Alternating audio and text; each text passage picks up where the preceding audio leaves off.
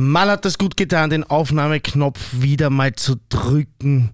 Ich habe das so vermisst. Ich habe dich so vermisst, Gregor. Oh. Und ich habe euch so vermisst, liebe Leute. Drei Wochen Abstand sind einfach zu viel, aber manchmal fällt's leider ganz einfach so, dass es fünf Donnerstage gibt. Und wenn man sagt, jeden zweiten und vierten Donnerstag und sich selbst ein bisschen ernst nimmt, dann ist das halt so. Unser Thema heute ist Populismus. Und da haben wir ein Gespräch mitgeführt mit Kurt Langbein, dem Filmemacher von Projekt Ballhausplatz. Ganz genau. Da Einer Kinodokumentation. eine Kinodokumentation, genau, das muss man dazu sagen. Ähm, und im Pop-Thema werden wir heute ein bisschen über Drag Race Germany reden, aber auch nur so ein bisschen streifen, weil da sind wir noch nicht wirklich deep drinnen. Ist ja erst die zweite Folge raus. Also, wo wir jetzt aufzeichnen. Willst du noch ein Stichwort sagen fürs Opening? Na, Dann machen wir noch den. Jingle. Warme Brüder mit Gregor Schmiedinger und Gerald van der Hint. Wie ging's dir so in der dreiwöchigen Abstinenz? Ja, stressig. Ja. Und wir haben es eh vor im Instagram Live schon gehabt. Ich bin ein bisschen gereizt. Betreffend dem Wetter. Der Sommer dauert mir schon zu lang. Ja, verstehe ich. Ich habe es nicht gelernt auf Instagram. Ähm, äh, quasi, es gibt die Fall Girls, Mhm. die dann so mit 1. September dann schon so die, ähm, wie nennt man das? Ähm, Pumpkins auf Deutsch? Kürbisse Kürbisse. rausstehen und dann schon so äh, äh, kariertes Muster dann äh, im Kleiderschrank vorhin und so. Und ich bin draufgekommen, das bin ich. Na, absolut. Aber dafür ist es noch zu heiß. 30 Grad ist zu heiß. Ja, es war wirklich. Also ich muss sagen, das ist jetzt für September äh, schon arg, weil also die Kinder müssen auch wieder in die Schule. Ich kann mir gar nicht vorstellen, äh, wie heiß es da ist und in manchen Büros. Gut, da scheppert vielleicht noch eher die Klimaanlage. Ja. Die Schulen haben bei uns ja keine Klimaanlagen. Ist das eigentlich gut oder schlecht, dass die keine Klimaanlagen haben? Was sagst du? Schwierig. Naja, also ich glaube prinzipiell wahrscheinlich gut. Ja. Es Also halt gibt, ich meine, ich weiß nicht, es gibt also dieses, dieses, ich weiß nicht, ob es ein Gerücht ist oder eine Tatsache, dass natürlich so Klimaanlagen schon ähm, ein bisschen, glaube ich, so Virenschleudern sein können. Mir geht es eher darum, dass sie halt Strom verbrauchen. Ja, Ja, das auch. Man, das Mhm. ist halt in der Zeit von Klimakrise, Inflation, Energiekrise äh, natürlich nicht ideal. Aber, ja, aber andererseits, was gibt es Wichtigeres als Bildung? Ja? Ja. Und äh, ich denke mal, wenn irgendwelche Leute, die Jobs machen, die gesellschaftlich nichts beitragen, Mhm. in irgendwelchen Büros da Aktienpakete verkaufen und die Welt damit schlechter machen und währenddessen Kinder schwitzen äh, in, in, in unklimatisierten Zimmern und der Aktienhändler oder die Aktienhändlerin ja, hat, hat äh, 24 gepflegte Grad. Das ist halt, weiß nicht, ob das richtig. Ist schwierig. Ja, Wie so viele Dinge schwierig. das stimmt. Ja. Aber prinzipiell glaube ich, dass man ab einer gewissen Hitze nicht mehr gut lernen kann. Ganz egal. Nein, also das weiß ich, also das merke ich ja, dass man, also das Hirn wird einfach langsamer. Mhm. Und das hängt halt dann vom Gutdünken der Schulleitung Mhm. wahrscheinlich ab, ob man rausgehen darf oder ob man dann irgendwie Ja. weiß ich nicht, sich andere Zimmer suchen kann und so weiter. Und Weil Ja, hitzefrei gibt meine, es meine es ja Erfahrungen, geben, oder? ja, es ist sie hitzefrei ist aber wirklich Extremsituation. Ja, Also Mhm. das, das setzt so hoch an. Ich, ich, ich kann mich nicht erinnern, wann es das letzte Mal hitzefrei gab. Mhm. Und jetzt nach Corona kann ich mir nicht vorstellen, dass irgendein Bildungsdirektor, also zur Erklärung, das ist der ehemalige Stadtschulratspräsident, aus irgendeinem Grund heißt der jetzt Bildungsdirektor. Ja. Mhm. Der Heinrich Himmler ist das in Wien, äh, dass der sich traut zu sagen, pass auf, wir schicken die Kinder jetzt heim, weil uns ist heiß. Ja. Das ist ja völlig ausgeschlossen, meiner Meinung nach. Ich glaube, da müsst ihr wirklich 40 Grad im Schatten haben. Ja, das, also nach Corona, das ist so ein heikles Thema. Ja, ja nicht auch zu Unrecht, ja, weil das ist ja natürlich, äh, also Bildungsinstitutionen sollten natürlich jedes Letzte sein, was irgendwie zusperrt. Keine Fragie. Aber äh, trotzdem, die Frage ist halt, ob man bei einer gewissen Temperatur noch lernen kann. Also, wenn ich mich da so zurückerinnere, das war damals nicht sonderlich schön. Nein, also ich merke das ja, wenn ich dann halt vorm Rechner sitze und dann was schreiben soll oder was gedanklich leisten soll, Mhm. dass es natürlich mit steigender Gradzahl Ja, umso schwieriger wird. na, viel schwieriger, viel schwieriger. Ja, deshalb sollte man da auch. Sage ich ja, Herbst, ich bin auch Herbst einfach am kreativsten. Mhm. Herbst und Frühling, dann Winter und, und Sommer bin ich am unkreativsten, glaube ich. Also die, Mhm. da merke ich, da muss ich mich mehr plagen. Ja, du hast aber dieses Jahr wenig Chancen gehabt, weil du ja mit Hochdruck an der Dokumentation arbeitest. Mhm. Da sollte man ja auch noch ein bisschen Werbung machen und ein bisschen sagen, was unser Letztstand ist. Das hätte ich mir für heute aufgeschrieben. Wie kann man das zusammenfassen? Wo stehen wir da gerade? Also zur Erklärung, wir machen eine Dokumentation, drei Teile, ORF hoffentlich, ist aber noch nicht fix, not at all. Ähm, könnte auch einfach an einem anderen Sender la- landen, aber liebe Grüße, lieber ORF, wir glauben, das wäre bei euch richtig aufgehoben. Ja? Also bitte, bitte, bitte macht's das und seid nicht blöd, sondern lasst euch da von uns überreden. Ähm, und äh, wo stehen wir da jetzt circa? Naja, in der Konzeptionsphase stehen wir gerade und, und vor der Finanzierung. Ähm, also das heißt, in Österreich gibt es eigentlich fast kaum Produktionen, die ohne Fördergelder auskommen. Mhm. Also selbst wenn es zum Beispiel eine Produktion für den ORF ist, also natürlich die so Show-Eigenproduktionen und so, ähm, aber auch das sind ja eigentlich gebührenfinanziert Natürlich. und dann ein bisschen mit Werbung, aber Werbung ist ja der kleinste Teil, glaube ich. Mhm. Ähm, genau, und ähm, da muss, muss man halt dann sozusagen einer Jury, die in Mhm. so einer in, in, äh, bei so einer Filmförderung sitzt, in dem Fall ist es bei uns das Filmfonds Wien, Mhm. ähm, weil zum Beispiel das österreichische Filminstitut ja nur fürs Kino fördert, der Filmfonds Wien aber auch Fernsehproduktionen. Mhm. Ähm, und die Idee dahinter ist, dass sozusagen Steuergeld dafür verwendet wird, um in Wien oder über Wien Produktionen zu finanzieren. Das Mhm. heißt, dass immer auch ein Wertschöpfungseffekt entsteht, entweder durch Anstellung Mhm. oder eben durch ähm, Werbung für den Standort zum Beispiel, also Tourismuswerbung. Ähm, das, das wird übrigens immer größer. Ähm, zum Beispiel ist jetzt auch, habe ich gehört, eine relativ große Netflix-Produktion in der Stadt, Mhm. die jetzt, ähm, ich weiß nicht, ob sie schon läuft oder nächste Woche beginnt, ähm, international besetzt, aber wird Moment, Moment, halt, halt, halt. Rewind. Rewind my selector. Also es wird gedreht in Wien gerade. ja, Eine ja, Netflix-Produktion. man weiß nicht, also das ist natürlich sehr streng. Mhm. Ähm, da gibt es auch so Non-Disclosure Agreements, wo natürlich Mhm. dann nichts nach außen dringen darf. Darum weiß ich auch nicht quasi um was für, also ich weiß nur, dass es eine Kinderserie ist, Mhm. irgendwas mit Action und so. Mhm. Ähm, Stranger Things. Nein, das glaube ich nicht. ich glaube, es ist ein neues, vielleicht, äh, vielleicht gibt es eine Vorlage oder so. Ähm, nichtsdestotrotz, also man, kennt ja dann schnell mal Leute in der Filmbranche, Mhm. die natürlich dann da mitarbeiten. Und da gibt es sich ein neues Fördermodell seit, ich glaube, es ist Anfang diesen Jahres, das nennt sie Öffi Plus, ähm, weil früher konnten mehr oder weniger nur Produktionen österreichisches Steuergeld anfordern, wenn ein österreichischer Co-Produzent dabei Mhm. ist. Ähm, und jetzt gibt es halt eben diese Öffi Plus, was nämlich nicht gedeckelt ist und das ist sehr spannend. Aha. Und es macht den, den Standort Österreich gerade sehr attraktiv für Produktionen. Darum war ja zum Beispiel die Kate Winslet-Produktion ähm, in, in Wien. Welche Kid? Die- What? Ja, die haben die Präsidentin, glaube ich, heißt es, oder sie spielt die Präsidentin. Das haben sie, glaube ich, Mhm. das ist wieder gefährliches Halbwissen, aber ich glaube im, im, im Schloss Schönbrunn oder so dreht oder also in so Prunkräumen und so. Oder auch diese, wie heißt es, äh, äh, diese Action-Serie, diese Netflix-Action-Serie, die es da beim, gibt so viele Krieger. beim Donau, beim, beim Donauturm da dreht haben. Ich habe Das, keine das, das war ja groß in. Zeitungen. Wie auch immer. Also auf alle Fälle, mittlerweile ist es so, dass, dass du quasi proportional zu dem, was du an Budget mitbringst, Ja, Budget von Österreich bekommen kannst, was du in Österreich ausgeben musst.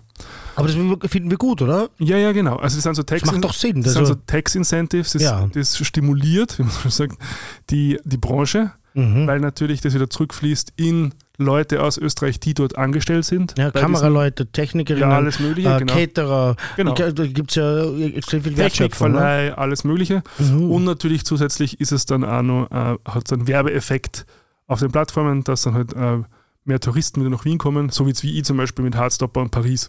das ist so, sehr Jetzt spannend. habe ich das wieder in Paris gesehen und so, ah ja, spannend, könnte man hinfahren. Ja, na, da bin ich ja sowieso überzeugt, dass sowas immer viel bringt. Ja. Ja, auf Der alle ist der Fälle. Before Sunset oder After Sunset? Ich Ja, möchte ja. gar nicht wissen, was uns der Before einer von Sunrise. beiden, Bevor Sunrise, genau.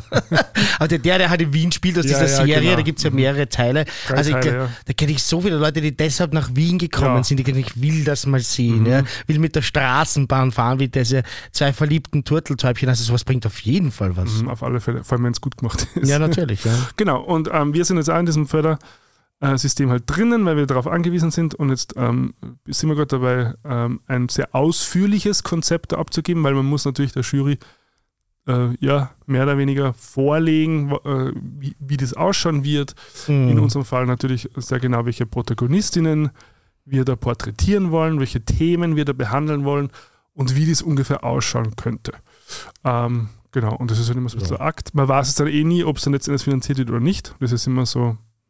Es, es, es sind halt, ich weiß es nicht, wie viel beim Filmfonds, wie viele Einreichungen das sind und wie viel Budget sie haben. Ich glaube, insgesamt gibt es, also beim ÖFI war es gleich sind es 20 Millionen, Mhm. was die im Jahr vergeben können. Mhm. Das ist aber nicht so wahnsinnig viel. Man, und das, ist, da ist aber alles dabei. Da ist Verwertungsförderung dabei, da ist Herstellungsförderung dabei, da ist Projektentwicklungsförderung Förderung und Stoffentwicklung dabei. Also sehr kompliziert. Nichtsdestotrotz möchte ich mich gar nicht beschweren, weil ich finde, wir in, Österreich haben ein sehr gutes Filmfördersystem, mhm. was auch sehr dem, dem Nachwuchs, ähm, also dem der Nachwuchs ein großes Anliegen ist. Mhm. Ähm, da habe auch ich davon profitiert für Neverland. Mhm. Und genau, da stehen wir jetzt. Das heißt, Ende, ja, in zwei Wochen reichen wir da ein. Ich bin schon sicher, dass ich weiß, dass das äh, klappen wird, weil wenn nicht, dann kriege ich einen äh, Herzkasperl. Ja? Also wir haben so viele Hintergrundgespräche geführt und ich bin sehr dankbar für, äh, für diese Erfahrungen. Und noch einmal, die, ich habe es in Insta Live auch gerade gesagt, die meiste Arbeit machst ja du. Ja? Sonst wäre das gar nicht möglich, ja. weil, du, weil du auch ganz einfach der, der, der, Profi bist und nachdem du, nachdem das ja auch irgendwie so dein, ich meine, du machst auch vieles andere Sachen auch. Aber du hast halt irgendwie mit deinen anderen Jobs, nachdem die, die meisten selbstständig sind, mehr Möglichkeit, ein bisschen Zeit zu schieben ja? Mhm. Und ich habe trotzdem schon viel Zeit investiert und so wertvoll die Zeit war, weil ich habe wirklich schon so viel gelernt. Mhm. Wir machen einen LGBTIQ Plus Podcast und ich habe in den Hintergrundgesprächen mit den Leuten gefühlt hunderte Dinge gelernt mhm. und bin so neu sensibilisiert auf viele Dinge, ähm, dass ich richtig hyped und geil drauf bin, dass das Ganze dann auch rauskommt. Und das für, muss jetzt das Schicksal einfach mal für mich auf Lager haben, dass das nicht einfach wieder vergebene Liebesmühe war. Und ich bin überzeugt davon, dieses Projekt verdient einfach, dass es ja. kommt und und ich bin mir sicher, dass es äh, irgendwo die Möglichkeit gibt, dass es dort in diesem Fördersystem Leute gibt, die sagen, Alter, geil, sowas hat es einfach noch nicht gegeben. Da kann ich selber noch was mitnehmen, da können Kids was mitnehmen, das kann man in der Schule zeigen, mhm. das kann man sich fünfmal anschauen, bis man es wirklich versteht. Das kann bis in die letzten Ecken Österreichs vordringen und die Leute können dann wirklich verstehen, was heißt denn das, dass jemand asexuell ist? Was heißt Intergeschlechtlichkeit etc.? Also das ist, äh, das muss doch einfach sein, irgendwie, oder? Ja, da muss man darauf vertrauen. Ähm, aufgeben da wir sowieso nicht, aufgeben da wir nur einen Brief, wie die Oma immer gesagt hat. Ähm, und wenn es jetzt Übrigens so eine tolle Redewendung. Yes. Ich habe sie letztens auch wieder für mich entdeckt und musste sie aber erklären, meinem Schatz aus Deutschland, Aha, okay. weil er hat das, hat das nicht verstanden. Ne? Die, die dürfte nur in Österreich üblich sein. Aha. Aber so schön, oder? Ja. Ist das nicht, ich finde das richtig großartig. Na, weil es was konstruktiv Positives hat, finde ich. Hat was irrsinnig Positives und ah ja, einfach, es ist auch ein wirklich schönes Wortspiel einfach. Das ist ja mhm. wirklich gut gemacht. Wer auch ja. immer das erfunden hat, herzlichen Dank. genau, aber, aber, was ich sagen will, also alle, die ja schon mal irgendwie mit diesem Fördersystem zu tun haben, wissen auch, dass es vielleicht nicht unbedingt beim ersten Mal, also schön wäre es zum ersten Mal klappt. Das, das, Glück hat ich bei Neverland. Mhm. Heißt aber nicht, dass es sozusagen der, der, Standard ist oder der Durchschnitt ist. Also es kann sein, dass man dann sagt, ähm, ja, super Projekt, dieses Mal ist es sie leider nicht ausgegangen, weil es ja viel davon abhängt, welche anderen Projekte sind eingereicht oder welche anderen sind schon über andere so Sachen finanziert und haben dann vielleicht auch Vorrang. Dann macht man es halt nochmal. Ähm, dann geht mm. sich vielleicht unser, unser erster Zeitplan jetzt für nächsten, okay. für nächsten Juli nicht aus. Ähm, aber ich glaube auch unser Produzent der Lukas hat ja eher auch schon signalisiert, dass selbst wenn es jetzt ähm, nicht, nicht warat. Genau, dass das Projekt dadurch nicht beendet ist. Okay, super. Und man braucht einfach ein bisschen langen Atem, aber eine Sache würde, würde mich schon interessieren, nur so, so als kleinen Teaser, was, was war sowas ähm, bei diesen Hintergrundgesprächen, mhm. was die, also was du zum Beispiel überhaupt nicht gewusst, gewusst hast oder was die irgendwie besonders berührt hat, nur so als, nur so als kleines als kleinen Häppchen. Es ist so viel, dass es mir wirklich schwierig fällt, ja, mhm. ähm, was herauszupicken äh, sozusagen. Aber auch ganz einfach meine eigene Sprachsensibilität, wie oft mhm. ich dann draufkomme, ähm, wenn ich dann ähm, mit äh, verschiedenen Menschen rede, die einfach verschiedene Geschichten haben, wie schwer mir das auch teilweise fällt und wie wenig ich dann doch sensibilisiert bin auf manche mhm. Bereiche. Und wie schön es ist, dass selbst wenn man dann einmal was sagt, was eben äh, dieser Sensibilität nicht entspricht oder was mhm. jemanden verletzen könnte, dass das meistens nicht so ist, solange diese Person merkt, ähm, pass mal auf, der Gerald, der hatte gute Absichten. Ja? Mhm. Und die Leute haben das dann teilweise sehr geduldig erklärt. Mhm. Und, ähm, und, und, und das finde ich auch wichtig. Ja? Ähm, ich sage jetzt ein ganz anderes Beispiel. Ich äh, wollte eh Werbung machen, ich verkaufe momentan noch Bauchtaschen. Wir haben viele Standbeine mittlerweile. Ja. Und die habe ich ja mit Marc Beget gemacht. Mhm. Und Marc Beget ist ein Designer mhm. und Pronomen ist they, them. Ja? Mhm. Und ich habe auf Englisch ein Video gemacht und habe gefragt, wie sage ich das jetzt denn dann? Ähm, und ich brauchte gleich 20 Anläufe, bis mhm. ich ähm, das einfach nicht mehr, bis ich keinen Fehler mehr gemacht habe. Und Mark hat mir gesagt, bitte sag einfach, Mark has a factory in Bali. Mark only works so with fair trade mhm. and Mark knows everybody who works in the factory. Aber da ich Mark äh, vor vielen, vielen Jahrzehnten ja, als mhm. Mann kennengelernt habe, habe ich immer wieder dann he gesagt. Ja? Mhm. Und ich bin mir sicher, wenn Marc sich das jetzt anhört, ja. dann wird Marc nicht böse sein. Mhm. Ja, aber ich musste 20 Mal neu anfangen und es war auch klar, dass ich das mache, Mhm. weil ich will ja Marc nicht verletzen. Ja, aber meine Absicht war ja, auch wenn ich dazwischen diese Fehler gemacht habe, keine böse Absicht. Also ich bin überzeugt davon, wenn das jetzt live gewesen wäre oder in einem Gespräch, dann hätte mir niemand den Hals ausgerissen. Mhm. Ja. Ja, weil ja jeder weiß, dass ich die allerbesten Absichten habe und mich gern weiterentwickle. Und Mhm. ähm, weil das halt auch schwer ist, wenn man jemanden schon lange kennt. Ja, und Mhm. man will äh, diese Person dann nicht verletzen und man möchte besonders aufpassen und gerade dann ist es vielleicht eh schwierig. Deshalb für eine gewisse Lockerheit Mhm. zu entwickeln, glaube ich, würde mir persönlich ganz gut tun. Das ist vielleicht jetzt nicht für alle richtig, aber für mich schon. Und das war aber so eine schöne Erfahrung, dass ich halt wirklich noch so viel zu lernen habe und dann gleichzeitig, Mhm. deshalb machen wir die Hintergrundgespräche. Ja, weil wir sind nicht die Professoren, die alles schon wissen. Das merkt man auch in diesen Gesprächen hier, dass wir uns immer wieder ausbessern müssen selber, dass wir Dinge nicht wissen, dass wir immer wieder Expertinnen und Experten holen. Ja? Und dass wir aber die Chance haben, das in die Welt hinauszutragen und dann die Leute so ein bisschen wieder weiterzubringen und zu sagen, okay, pass auf, ich könnte auch ein bisschen sensibler sein und ihr könnt es auch gut meinen, weil es wird auch niemand böse sein, wenn euch dann ein Hoppala passiert. Das finde ich eigentlich so mitunter das Schönste, was ich bis jetzt mitgenommen habe. Eine gewisse Entspanntheit, ob des schweren Themas. Weil Das sind ja keine leichten Sachen, ja? sondern individu individuell hat ja jeder Mensch eine Geschichte, die wahrscheinlich äh, in der Regel nicht so leicht war wie bei vielen anderen Menschen, die einfach äh, der Mehrheitsgesellschaft entsprechen. Ja, das glaube ich auch. Also ich habe das schon auch gemerkt, dass, also ein bisschen sicherer im Umgang, also natürlich mit manchen Themen tut man sich leichter, weil die einem selbst sehr näher sind und man da schon mehr Erfahrung hat und andere habe ich schon mal Mhm. gemerkt, also wo man einfach auch weiß, dass da vielleicht auch ein Trauma dahinter liegen kann. Mhm. Ähm, das, also da habe ich schon gemerkt, dass, dass ich dann plötzlich so ein bisschen verkrampfter geworden bin ähm, im, in der Kommunikation. Und aber jetzt durch die Hintergrundgespräche, ähm, eh wie du gesagt hast, wahrscheinlich auch ein bisschen mehr ähm, ja, Erfahrung und ein bisschen entspannter äh, im Umgang und wenn man was nicht weiß, dann halt einfach nachfragen. Also ich glaube, das haben wir ja, Mhm. Wurde uns ja auch also signalisiert, also wo, Ge wo er genau, die um das Frage gestellt ja, hat. ja. Genau, also wenn du sagst, hey, genauso wie, wie mein Produzent mir bei Neverland am Anfang gefragt hat, quasi, hey, darf man überhaupt Schul sagen oder nicht? So. Mhm. Also wo, wo einfach so Verunsicherung herrscht, wenn man weiß, okay, Schule ist ein Schimpfwort. Zum einen, Mhm. aber zum anderen äh, hat es die Community halt irgendwie Mhm. reclaimed und dann, und dann, wenn man sich unsicher ist, fragt man halt einfach. Ja, apropos, da wüsste ich jetzt ja den schönen äh, Überleitung, wenn wir mit der Doku durch sind, Ja. äh, nämlich äh, Begriffe reclaimen. Ja? Ach so, äh, ja. Mhm. Olli Schulz, seines Zeichens Podcast-Partner von Jan Böhmermann, Mhm. wir machen einen der größten äh, Podcasts Deutschlands, nämlich Fest und Flauschig. Ich bin mega Fan, ich habe es hier auch schon mal erzählt in der Sendung, äh, wo wir Jan Böhmermanns äh, ZDF Neo Magazin besprochen haben Mhm. ähm, und seine Geschichten, die er gemacht hat, vor allem über transidente Menschen. Mhm. Der hat die wunderbare Idee gehabt in äh, der vorletzten Folge. Also wenn halt, wenn ihr das jetzt am Donnerstag hört, dann ist es die vorvorletzte Folge, heißt Boomer Cringe 36 Mhm. oder wie ähm, manche Deutsche sagen Boomer Kringe 36. Gibt sicher in Österreich auch Leute, die das so sagen. Bestimmt. Ähm, äh, der hat äh, die Idee gehabt, den Begriff warmer Bruder zu reclaimen. Aha. Ja, da war ich natürlich ganz begeistert. Ja. Ist Also er ein sogar- warmer Bruder? Nein, er ist kein Aha. warmer Bruder. Und der Jan Böhmermann hat in dieser Sendung dann wirklich sowieso so gesagt, ah, Olli, das steht dir nicht zu. Ja, du bist kein LGBTI, überlass das mal der Community.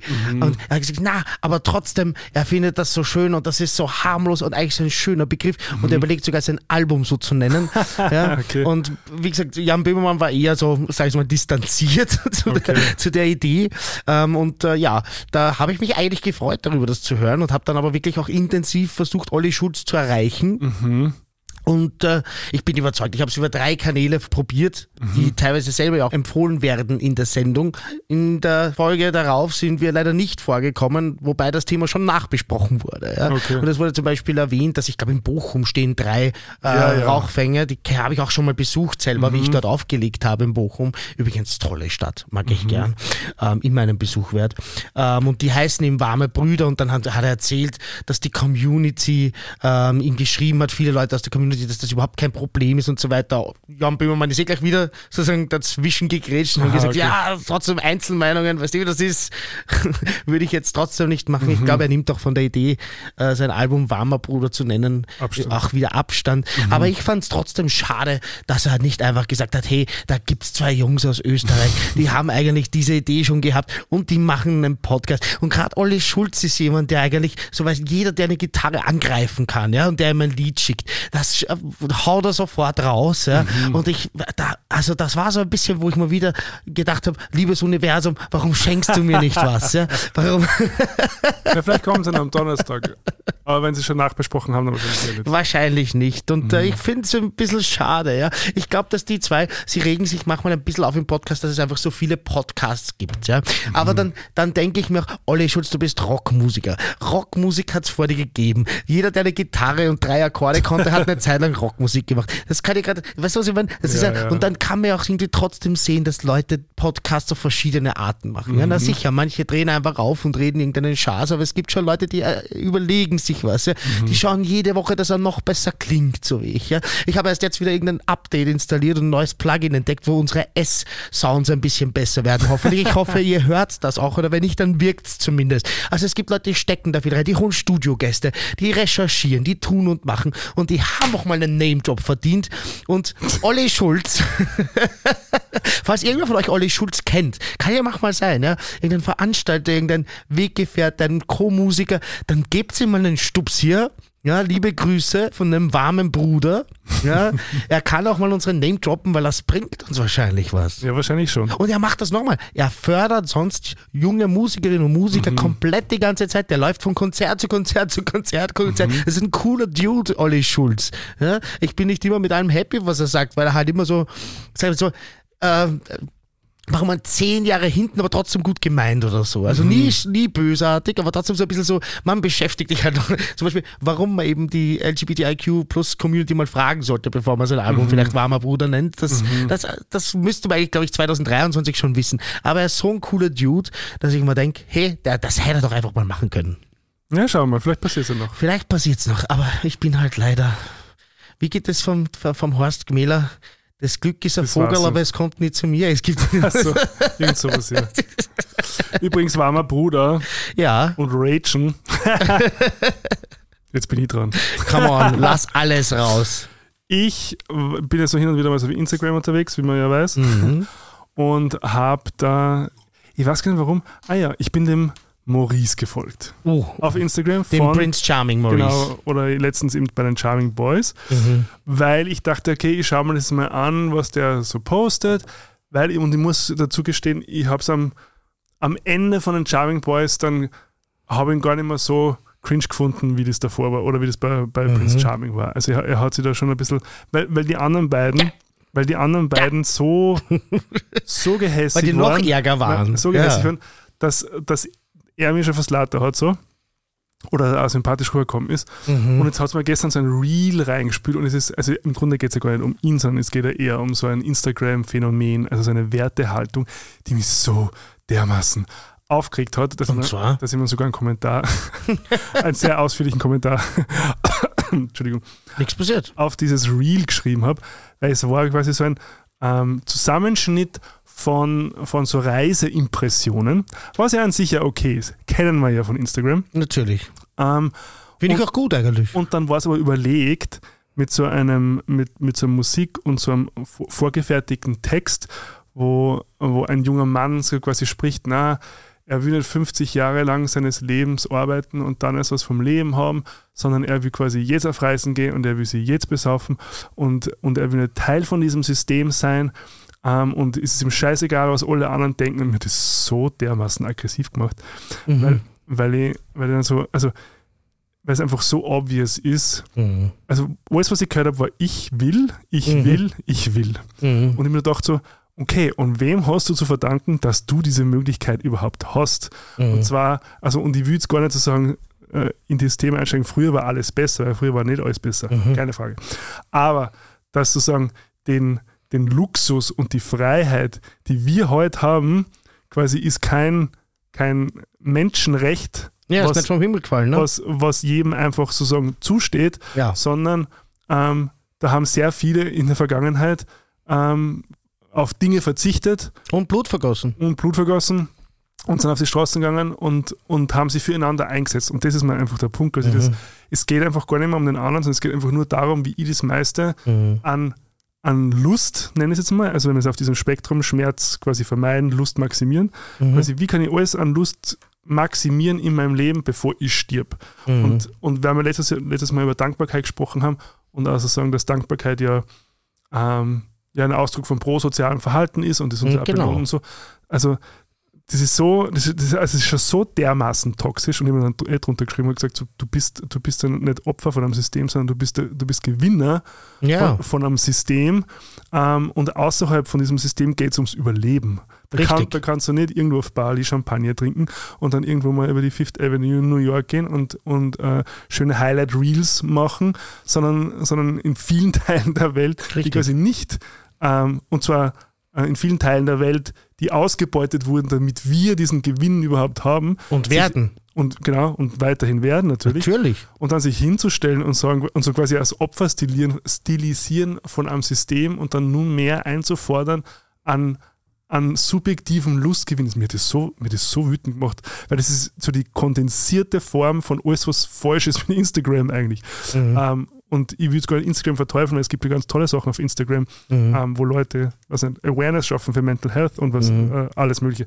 Aber das ist einfach so eine Ecke von Instagram, die mir so dermaßen mhm. wütend macht, ähm, weil es einfach mit so einer Unverfrorenheit und mit so einem, mit so einem Entitlement ja. passiert und null reflektiert wird drüber, ähm, warum mhm. das vielleicht also warum man das überhaupt genießen darf. So. Ja, es ist Privilege.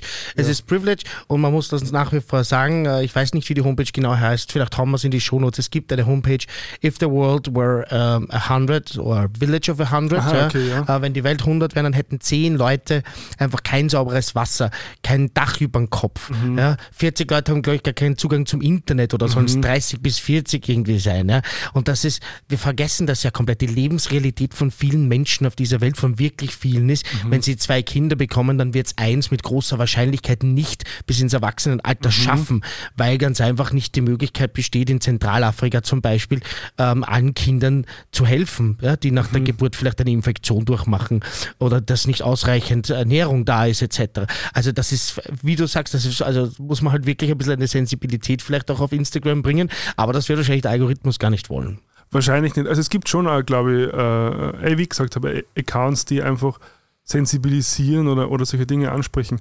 Aber da auch sozusagen, also du, du lebst in einem Land mit einer 40-Stunden-Arbeitswoche, mhm. wo du wahrscheinlich fünf Wochen, wahrscheinlich, ich weiß nicht, ob es in Deutschland also wahrscheinlich fünf Wochen Urlaub ja. hast, ähm, gut bezahlt bist, damit du dann deine Reels in einem Land drehen kannst, wo du, wenn es gut geht, zwei Wochen Urlaub hast, mhm. wo äh, Healthcare ja. nicht so accessible oder zugänglich ja. ist wie bei uns und dann sich hinzustellen, nein, also sowas macht mir so Also da, da beginne ich also am Ragen. Ich finde das schön, ja, die Frage ist nur, also ich finde ja, Wut kann ja immer auch was Konstruktives sein, ja. wenn man dann weiß, was macht man damit. Die Frage ja. wäre jetzt, was macht man damit? Naja, ich habe immer einen Kommentar geschrieben, um ihn vielleicht, also ich weiß nicht wahrscheinlich, wie wir das, mhm. also er wird schon gelesen haben, er antwortet ja ähm, auf alle positiven Kommentare, die er kriegt, habe ich gesehen. Mhm. Ähm, aber er, ich glaube nicht, dass es großartig zum Nachdenken mhm. anbringt. Es war zumindest für mich, dass ich es mal rausgebracht habe.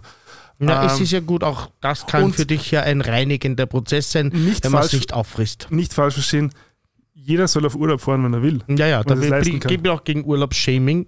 Keine ja. Frage. Aber dann zu sagen, das so, so breit zu treten und dann auch noch so, also so ja, einfach. Ja, genau, ich lasse mir das von niemandem und ich bin sozusagen, ich bin der, der mir die Freiheit nimmt. Nein, ja. das ist das Privileg. Ja, und das muss man ganz einfach so sagen. Und äh, das betrifft ja ganz, ganz viele Dinge. Ich, ich halte das so wirklich auch immer so schlecht aus, wenn Leute sagen, ich habe mir das alles selber erarbeitet. Zum Beispiel, wenn man, ja, genau. wenn man in Österreich lebt und mhm. dann hat man ein Baumwoll-T-Shirt an um 5 mhm. Euro von HM, das ganz einfach, das ganz einfach jemand gibt, da hat jemand die Baumwolle gepflückt, um kein Geld. Anders könnte das bei uns so nie ankommen und dann schlürfst vom Kaffee, den jemand gepflückt hat, um was wahrscheinlich einen Dollar oder nicht bei einem mhm. Dollar pro, pro, pro, Tag Bezahlung. Und wir haben uns das alles selber erarbeitet. Also das ist, das ist für mich so schwer. Ich weiß schon, natürlich gibt es bei uns Menschen, die leisten mehr. Ja, übrigens sind das meistens nicht jene, die steuerlich bevorzugt werden und die in unserer Gesellschaft mhm. irgendwie besonderes Ansehen genießen, ja, so wie Pflegekräfte, ähm, Pädagoginnen und Pädagogen, mhm. ähm, Leute, die schauen, dass unser Verkehr fließt, Leute, die schauen, dass, unsere Wasser, dass unser Wasser sauber ist, etc. Sondern wir, wir schauen ja eher Leute auf, zu Leuten auf, die möglichst viel Geld erben und dann das Geld irgendwie investieren und sich äh, auf, auf TikTok und Instagram wichtig machen. Also mhm. sowieso falsche, falsche Prioritäten auch teilweise. Ja. Also es gibt Leute, die im leisten mehr. Wäre schön, wenn man die mehr ins Spotlight stellt. Mhm. Ähm, aber Fakt ist, wir profitieren hier alle, ob wir wollen oder nicht, ja. von einem ausbeuterischen System. Ja. Viele nennen das auch nach wie vor Sklaventum. Mhm. Ja.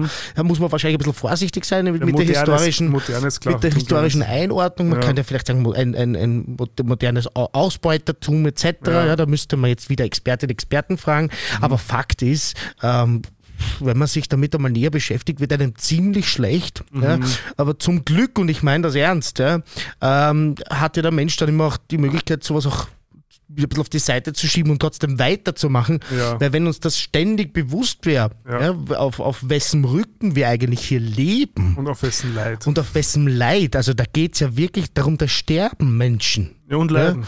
Ja, ähm, da, da, und, und, und, leiden unter, Menschen. Unter, unter, also schwierigsten Bedingungen. Absolut katastrophal. Ich glaube, wenn wir uns das ständig so bewusst hätten, dann könnten wir ja gar nicht weiter. Ja. Und auch das wäre ja nicht gut. Ja? ja? Und ich bin auch überzeugt, auch bei uns gibt es Unterdrückung und Dinge, gegen die man aufsteht. Es gibt ja natürlich den Ansatz auch ja, von, von manchen Hardlinern, die sagen, bei uns gibt es ja eigentlich sowas wie eine Arbeiterklasse gar nicht, sondern die sind eben die Leute, die in der dritten Welt und so weiter ja, für uns arbeiten. Der Meinung bin ich nicht. Bei uns gibt es auch Unterdrückung, bei uns werden Lehrlinge auch ausgebeutet. Bei uns äh, gibt es auch ein Ungleichgewicht in der Besteuerung zwischen Arbeit und, und Vermögen etc. und Ungerechtigkeiten, mhm. gegen die man unbedingt kämpfen muss. Ja? Mhm. Aber äh, all das wäre wahrscheinlich, man könnte man könnte sich wahrscheinlich gar nicht mehr in der Früh aufraffen, wenn man ständig eigentlich wissen würde, ja. was auf dieser Welt ja, andernorts ja. Mhm. passiert. Sehr irre. Aber ne? muss man ja nicht, aber man kann also aber dann Nein, so, ich, ich, sage, halt, ich muss sagen, nicht, man soll es verdrängen und nicht drüber reden und wegtun, sondern immer wieder bewusst machen, immer ja. wiederholen. Aber zum Glück ist der Mensch, so wie wenn, ich sage jetzt mal ein, ein, hartes Beispiel, aber wenn du ganz einfach eine Familientragödie erlebst, sprich zum Beispiel stirbt jemand in deiner Familie, mhm. dann kannst du zum Glück auch immer weitermachen und kannst ja, ja. sozusagen den Kraft entwickeln, aufzustehen in der Früh und wieder etwas zu tun oder wenn du verlassen wirst. Das kann der Mensch einfach. Das ist was Schönes und zum Glück können wir das auch dann eben wieder auf die Seite geben und sagen, okay, jetzt gehe ich es trotzdem hier an mhm. und mache halt, was ich kann und versuche halt in meinem meinem Bereich möglichst positiv zu wirken. Ja, weil Ey, es, aber es das, passiert das ja nicht, dieses, dieses positiv wirken, sondern es ist einfach mit so einer Ignoranz, also die sind mit Füßen ja, zu treten. Ich glaube, das ist, was mich so aufregt. Ja, da hast du natürlich vollkommen. Also da könnten, da gibt es natürlich Aufholbedarf, sagen wir ja, so. Weil dann, wenn du schon gar nichts machst, dann, dann, dann entweder sei ruhig, so, das ist mal das Mindeste. Mhm, stimmt. So, jetzt bin ich richtig hart. Dann sei einfach leise und, ja. und genieße dein Privileg und Ruhe. Mhm in nächster Instanz könnte könnt man zumindest ein bisschen Bewusstseinsbildung machen und halt, wenn dann darauf aufmerksam machen oder sich damit auseinandersetzen. Und in nächster Instanz wird es wahrscheinlich viele Möglichkeiten geben, da irgendwie einen Beitrag zu leisten. Mhm. Ähm, was für manche wahrscheinlich auch nicht möglich ist. Mhm. Ähm, aber zumindest dieses, dieses dann noch so, also diese, diese Pervertierung, dieses, dieses, dieses ja. richtig, diese, diese ähm, Ignoranz so zur Schau zu stellen. Und deshalb ist, glaube ich, ein bisschen das Problem der Ignoranz, dass man es meistens nicht weiß, wenn man es ist. Mhm. ähm, ja, das, also mit sowas kann ich echt sehr schlecht umgehen, weil es einfach so Ungerechtigkeit ist.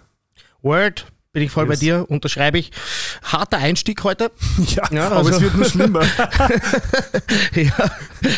Es ist, halt, es ist halt keine leichte Folge, aber wir werden ja. versuchen, trotzdem mal wieder, wieder ein bisschen Humor ja. äh, mitzunehmen, weil, wie gesagt, es bringt ja nichts.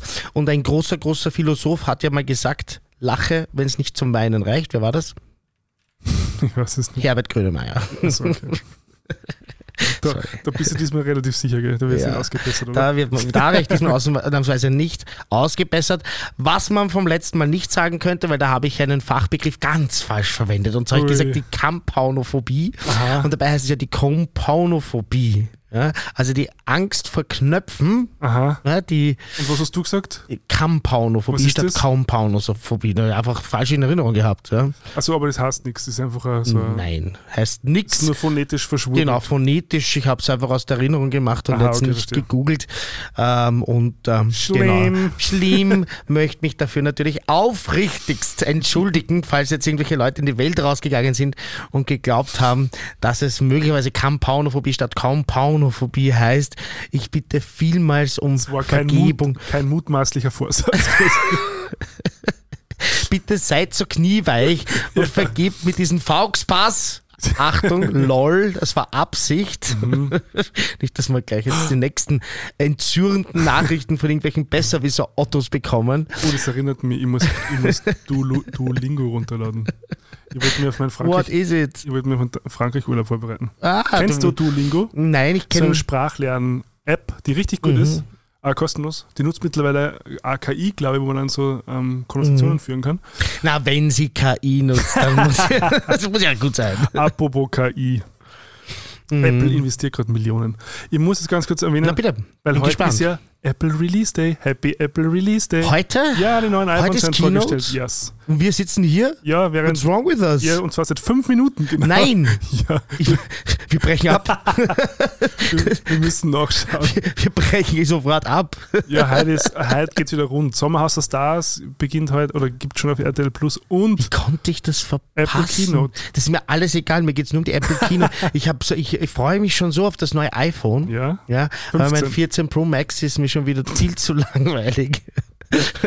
Und ich bin völlig bereit, ja, Mhm. ähm, bereit in das neue 15 Pro Max, aber ich glaube, es soll Ultra heißen. Jetzt habe ich so in den Rumors gelesen, dass es nicht mehr Pro Max, sondern Pro Ultra heißt. wir werden Ich bin vollkommen bereit zu in investieren. spätestens einer Stunde wissen. Also liebe Community, mein 14 Pro Max ist bald auf dem Markt an Höchstbieterin oder Höchstbieter zu verkaufen. Mhm. Denn wann kommt es raus? Ich glaube, den 22. sagen die Gerüchte, gell? oder so. Am 22. September. Ja, es ist immer so ein paar Wochen danach.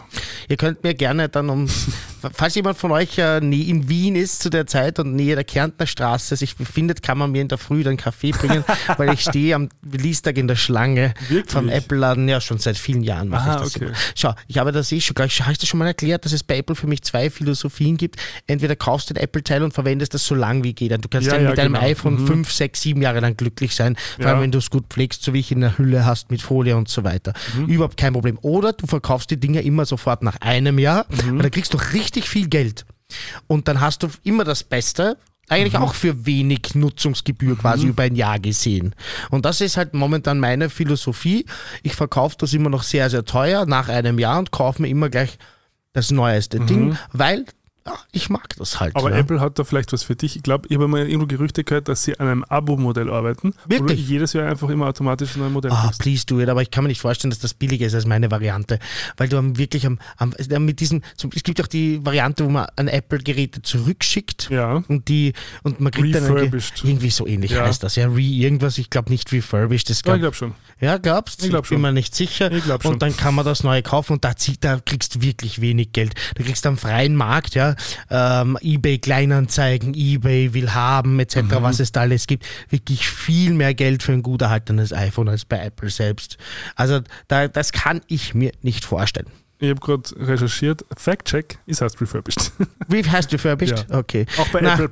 Zum Glück ersparen wir uns da jetzt die Richtigstellungen Ja, genau. auf diversen Kanälen. Schau, wir wären ja schon multitaskingfähig.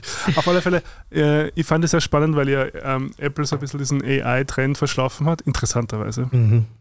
Ähm, und jetzt dürften sie irgendwie, ähm, wenn ich es richtig in Erinnerung habe, Millionen pro Tag investieren, Mhm. um solche Modelle zu trainieren. Das heißt, da wird es ziemliche Updates geben in den nächsten Jahren, also was so Siri angeht oder was also Chatbots angeht und so. Also das wird äh, tief in unseren Alltag integriert werden. Also Mhm. spätestens dann. Ich nutze es ja jetzt schon fast täglich. Also Ja. bin ich schon drauf gekommen, ja. Also wo ich dann, AI. ja, wo Mhm. ich dann immer wieder so, also hauptsächlich als Recherchehilfe, Mhm. Weil ähm, ich habe jetzt auch gerade so, das ist übrigens ein anderer Ding, warum ich gerade so beschäftigt bin. Ich gebe gerade meinen ersten Online-Workshop als Atemtrainer, Mhm. äh, Grundlagen der Atmung, dreiwöchiger Workshop zu vier Sessions. Und ähm, da nutze ich dann schon auch immer wieder äh, KI zum Beispiel, um gewisse Sachen, ähm, Fakten zu überprüfen. So. Zum Das- Bleistift? Naja, also zum Beispiel, ist, wenn es darum geht, ähm, äh, E- Energiestoffwechsel zum Beispiel ähm, und Mhm.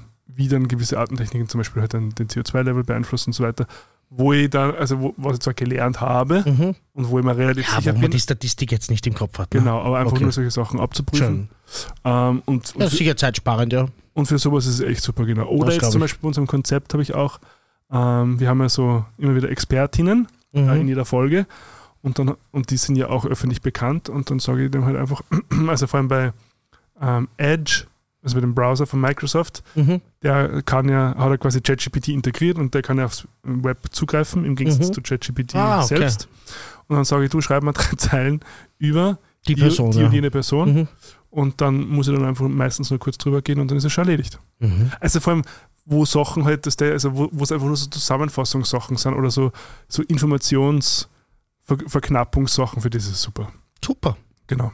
Cool. Haben wir kurz Zeit für Werbung? Na sicher. Und zwar, ihr wisst ja, dass die äh, RuPaul's Work the World Tour nach Wien kommt, in die Wiener Stadtteile. Und ihr wisst ja, dass wir zwei dort eingeladen sind und dafür machen wir ein bisschen Werbung. Ähm, und ich habe auch einen richtig geilen Code für euch. Der Code heißt Back to School, wobei das 2 and 2 ist. Den haben wir in die Shownotes. Und damit könnt ihr äh, 2 for 1 Tickets äh, kaufen. Das heißt zwei Tickets zum Preis von einem. Und ich glaube, das ist richtig geil. Das ist ja quasi ein Rabatt von 50 Prozent, wenn man zufällig eh zwei Tickets braucht. Also eine saugeile Sache. Ähm, ich habe auch schon ein paar äh, Queens hier, die confirmed sind, nämlich Aquaria, Candy Muse, Miss VNG, Mistress Isabella Brooks, Bosco. Wahnsinn, gerade ärgstens abgeräumt in, in, in, in der letzten Staffel All Stars, All Stars, All Stars. Ich weiß nicht, wie das genau hieß. Äh, Diabetes ebenso, Ginger Minch, also richtig große Namen, die confirmed sind bereits jetzt. Kann sich vielleicht sicher noch was ändern, wenn die ein oder andere ausfällt oder krank wird oder vielleicht einen riesen Job kriegt irgendwo in Hollywood. Ja? Also es ist nie 100% confirmed, das sagen sie eh dazu. Aber wenn da auch nur die Hälfte passt, ja? also wenn ich nur einmal live einfach Miss Venji hören kann, dann zucke ich komplett aus. Ja? Ich bin Riesenfan und deshalb, ähm, wir hauen die Codes eben in die äh, Shownotes und ihr könnt sich da jetzt Tickets sichern. Und das würde uns freuen, wenn wir uns dort sehen und vielleicht auch ein kurzes Pläuschen halten. In der Stadthalle ist es, oder? Stadthalle, ja. Ah ja, Riesiges Ding. Freu mich. Dieses äh, echt so der Drag Race Herbst, oder? Ja, Aber- es ist sehr präsent und stört mich gar nicht. Also Nein. macht mir Freude. Ähm, wir werden nachher auch über Drag Race Germany reden, deshalb bitte nicht ausschalten, sondern bis zum Ende dabei bleiben. Genau. Sollen wir ein bisschen News machen, bevor Ja, wir in die in einen Deep Talk mit dem Kurt gehen? Ja. Ähm, ihr habt ja eher ein Video geschickt, also es, es wird mittlerweile es, ah, das nächste, was mich ein bisschen belastet, muss ich ganz ehrlich sagen. Heute ist es sehr, sehr, sehr, sehr belastet. Ist okay, lass alles raus. Dafür bin Nee. ich ja da. Ich bin dein Kratzbaum. Okay. Ein, der, darf ich da bitte ein Meme machen? ja, bitte. Das wäre aber drauf. super, ha? Für so eine Story auf, in, auf Insta. Schreib's gleich auf. Schreibe gleich. Wieder gleich eintippen in dein schönes iPad. Ähm, das braucht man. Inzwischen könnte ich erzählen, dass ich in Linz war. Achso, ja, dann machen wir zuerst Linz und Machen wir dann machen wir zuerst Gay Linz, News. ja. Mhm. Und zwar, das wollte ich nämlich noch erzählen. Ich habe gedacht, so um die Zeit zu überbrücken, während du tippst. ähm, weil ich ja immer so, ähm, mach mal, ich möchte nicht sagen despektierlich, aber ich, ich häkel halt Linz gerne. Da haben wir auch das, Mhm. uns schon einen Begriff Häkeln abgearbeitet. und äh, ich war jetzt in Linz und habe auch dort aufgelegt und es war super geil. Mhm. Also Im Kapu, oder? im Kapu, ja, Mhm. tolle Location, richtig geil, richtig punkig, richtig, so eine kleine Arena, einfach richtiges, ein richtiges Juwel, muss ich sagen. Mhm. Und also hätten auch dreimal so große Location ausverkaufen können, Mhm. wollten alle kommen und uns hören und es war richtig geil. Und, aber die ganze Stadt war geil, es war so viel los am Abend, es war, es war ja gerade Ars Electronica Mhm. Ja. und ein, ein, ein Classic-Ding, so namens Klangwolke war Genau. irgendwie in der Stadt. Also, wir haben sogar überlegt, ob wir verlängern, haben Mhm. es dann irgendwie, haben es dann aus Vernunft nicht gemacht, weil einfach so viel Arbeit ist momentan und ich Mhm. habe mal gesagt, nein, komm, ich fahre jetzt heim. Aber es war wirklich so, komm, ich bleibe jetzt noch eine Nacht und genieße einfach Linz an der Donau. Und äh, deshalb, Leute, ich werde Linz weiter häkeln. Ich höre nicht auf damit, aber bitte, es ist immer mit Augenzwinkern. Ich finde es richtig geil und ich freue mich schon drauf, wenn Memo oder David sich wieder bei mir melden und mich buchen. Das sind die zwei Booker, die mich immer wiederholen in Linz. Shoutout an der Stelle. Ich weiß nicht, ob sie das hören oder nicht.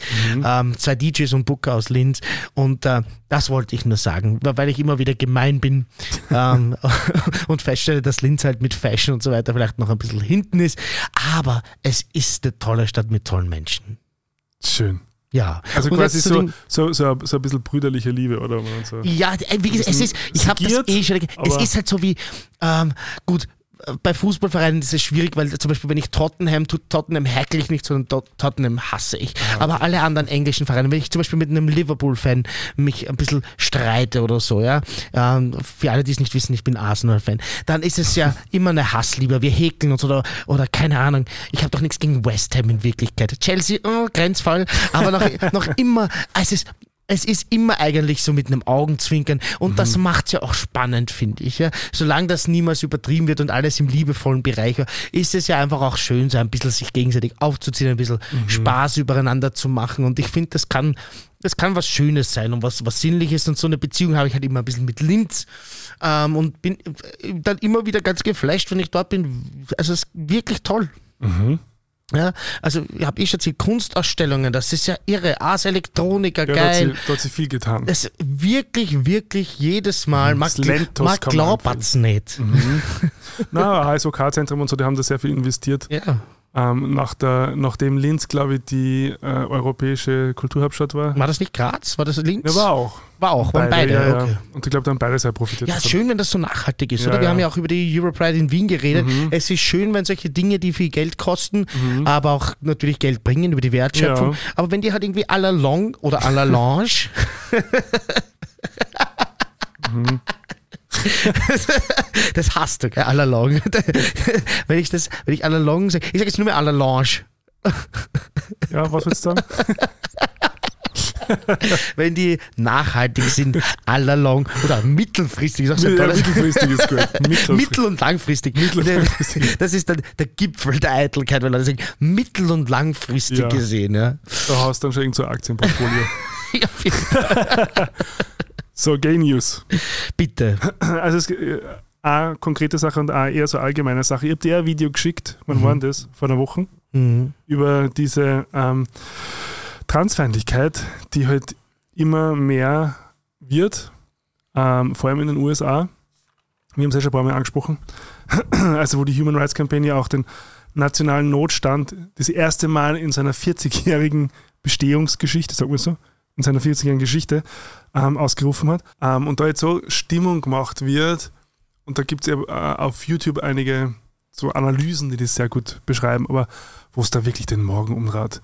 Ähm, also, ich habe das ja, weiß nicht, ob, ob, du da reingeschaut hast, wo du dann gemeint hast, du schaust es lieber heute nicht mehr. Nein, ich habe es nicht mehr angeschaut, um ehrlich zu sein. Und da war ja, also da hat, also ein, da hat so eine Kooperation gegeben zwischen Bud Light mhm. und, ein, und einer äh, amerikanischen Transfrau, ähm, ich habe jetzt leider den Namen vergessen, auf Instagram, mhm. woraufhin ja ein, ein, ein Welle, eine Welle des Hasses mhm. durch das Netz gerollt ist, wo, also jetzt nicht nur das übliche, die üblichen Boykottaufrufe, sondern mhm. wo ähm, Leute mit äh, Waffen, Schussfeuerwaffen und ich glaube sogar eins mit einem Panzer auf, die, auf, auf so Bud Light Kisten schießen, mhm.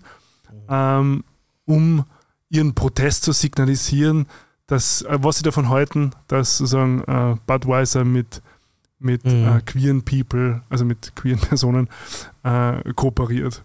Und das ist, also das übernimmt schon, das nimmt schon so Gestalt an und so Formen an. Ey, also zuerst mhm. ist es nicht nur irgendwie im geschriebenen Wort und dann nachher geht es sozusagen ins Bewegtbild mhm. über, wo dann halt auch tatsächlich Gewalt noch an ähm, unbelebten Objekten ähm, ausgeübt wird. Aber der Schritt dann sozusagen von, von unbelebten Objekten zu Menschen ist dann, glaube ich, fürchte ich, nicht mehr sehr weit. Nein, der, der Schritt ist schon da. Ich habe das eh das schon einmal gesagt auf, auf, auf, auf Sendung. Statistisch ist die Größenordnung momentan in den Vereinigten Staaten eine Transperson äh, pro mhm. Woche und das sind meistens People mhm. of Color, die, die, die, bei so einem Anschlag tödlich oder bei einem körperlichen Angriff tödlich mhm. ähm, äh, äh, verunglücken. Mhm. Das ist ein blödes Wort. Wie sagt man da? Die sterben, die, die sterben ja, danke. Ermordet das ist das einfach, die ermordet werden, das ist es, ja. Und äh, das heißt, der Schritt ist schon lange getan und das wird halt irgendwann einmal Richtung Anschlägen etc. gehen, wenn man da nicht unbedingt gegensteuert und signalisiert, das geht gar nicht. Trans Rights or Human Rights. Ja? Mhm. Und äh, null Toleranz gegenüber solchen mhm. Entwicklungen, ähm, weil es äh, im Grunde eben dann, äh, wenn, wenn, wenn Leute das dann in Tat umsetzen, ist es natürlich einfach fundamentalistischer Terrorismus. Mhm. Und Ron DeSantis, der mhm. äh, Präsidentschaftskandidat, setzt ja darauf, quasi, also der macht das ja so sein Markenzeichen. Der sagt, er, er ich glaube, es gibt ja so, ich weiß nicht, haben wir das in diesem, im Pod, also bei, bei, mir verschwimmt das schon. So. Ja, nein, haben, haben ist- wir das im ist Podcast besprochen oder haben wir das mit Kurt besprochen, was ich jetzt gleich? Oder habe ich das irgendwo auf YouTube gesehen? Auf alle Fälle Ja. rühmt sich ja Ron DeSantis damit, dass Mhm. er quasi der, der LGBT-feindlichste Mhm. äh, Präsidentschaftskandidat ist, der die meisten äh, quasi Gesetze gegen LGBTIQ-Personen Mhm. durchgesetzt hat in Florida. Also und ganz oben ja dieses ähm, quasi, wo ja ähm, vor allem Trans-Personen dieses äh, Gender Affirming Care verwehrt wird, wo du als Arzt deine Lizenz verlieren kannst, wenn du Gender Affirming Care praktizierst. Wahnsinn. Also wo du einfach nur jemanden behandelst. Mhm. Und zwar, und Gender Affirming Care gibt es ja nicht nur bei Transpersonen. Das muss man ja ganz klar sagen. Ja. Also ich kann mir ja, also auch wenn ich Anabolika nehme oder wenn ich mir Lippen aufspritzen lasse oder was auch immer, das ist alles Gender Affirming Care, Mhm. aber sozusagen in diesen klassischen Rollenbildern. Mhm. Sobald es da rausbricht, ist es offensichtlich Wahnsinn. für Rechtskonservative der Weltuntergang. Mhm. Ähm, und, das, und das ist ja schon, also es ist, man, man sucht sie eine extrem vulnerable Gru- Gruppe raus. Und das ist auch in einem, in einem anderen Video, das ich gesehen habe, wird das sehr gut beschrieben. Ich haue es in die Shownotes. Ich habe leider den Namen vergessen, auch von einem deutschen YouTuber, der sagt, du, du, du, du nimmst die ähm, von, der, von, der, von der Größe her die kleinste, aber vulnerableste Bevölkerungsgruppe, Mhm. Transpersonen, und spüst die gegen die größte vulnerable Bevölkerungsgruppe Kinder aus. Mhm. Genau. Und das, und das ist einfach so ein Muster und, und eine Technik, und da kommen wir jetzt eh schon ein bisschen zum Populismus, Mhm. weil da geht es ja nicht darum, dass da wirklich eine Gefahr herrscht, sondern da geht es darum, dass da Feindbilder kreiert werden, um Stimmen zu machen. Mhm. Ähm, und ich glaube, wir, wir, wir, erwähnen es ja noch im Interview auch, der Populist an sich hat ja nie die Sorgen des unter Anführungszeichen kleinen Mannes Mhm. oder die Billerkassiererin, wie es Mhm. dann bei der ÖVP immer, äh, bei der FPÖ immer heißt, bei der Mhm. ÖVP wahrscheinlich ja, ähm, sondern ähm, kreiert ja gezielt ähm, äh, äh, also Feindbilder oder, oder, oder äh, Angstsituationen, um dann vermeintliche Lösungen zu bieten, um die Stimme zu kriegen und die eigene Macht dadurch zu aggregieren.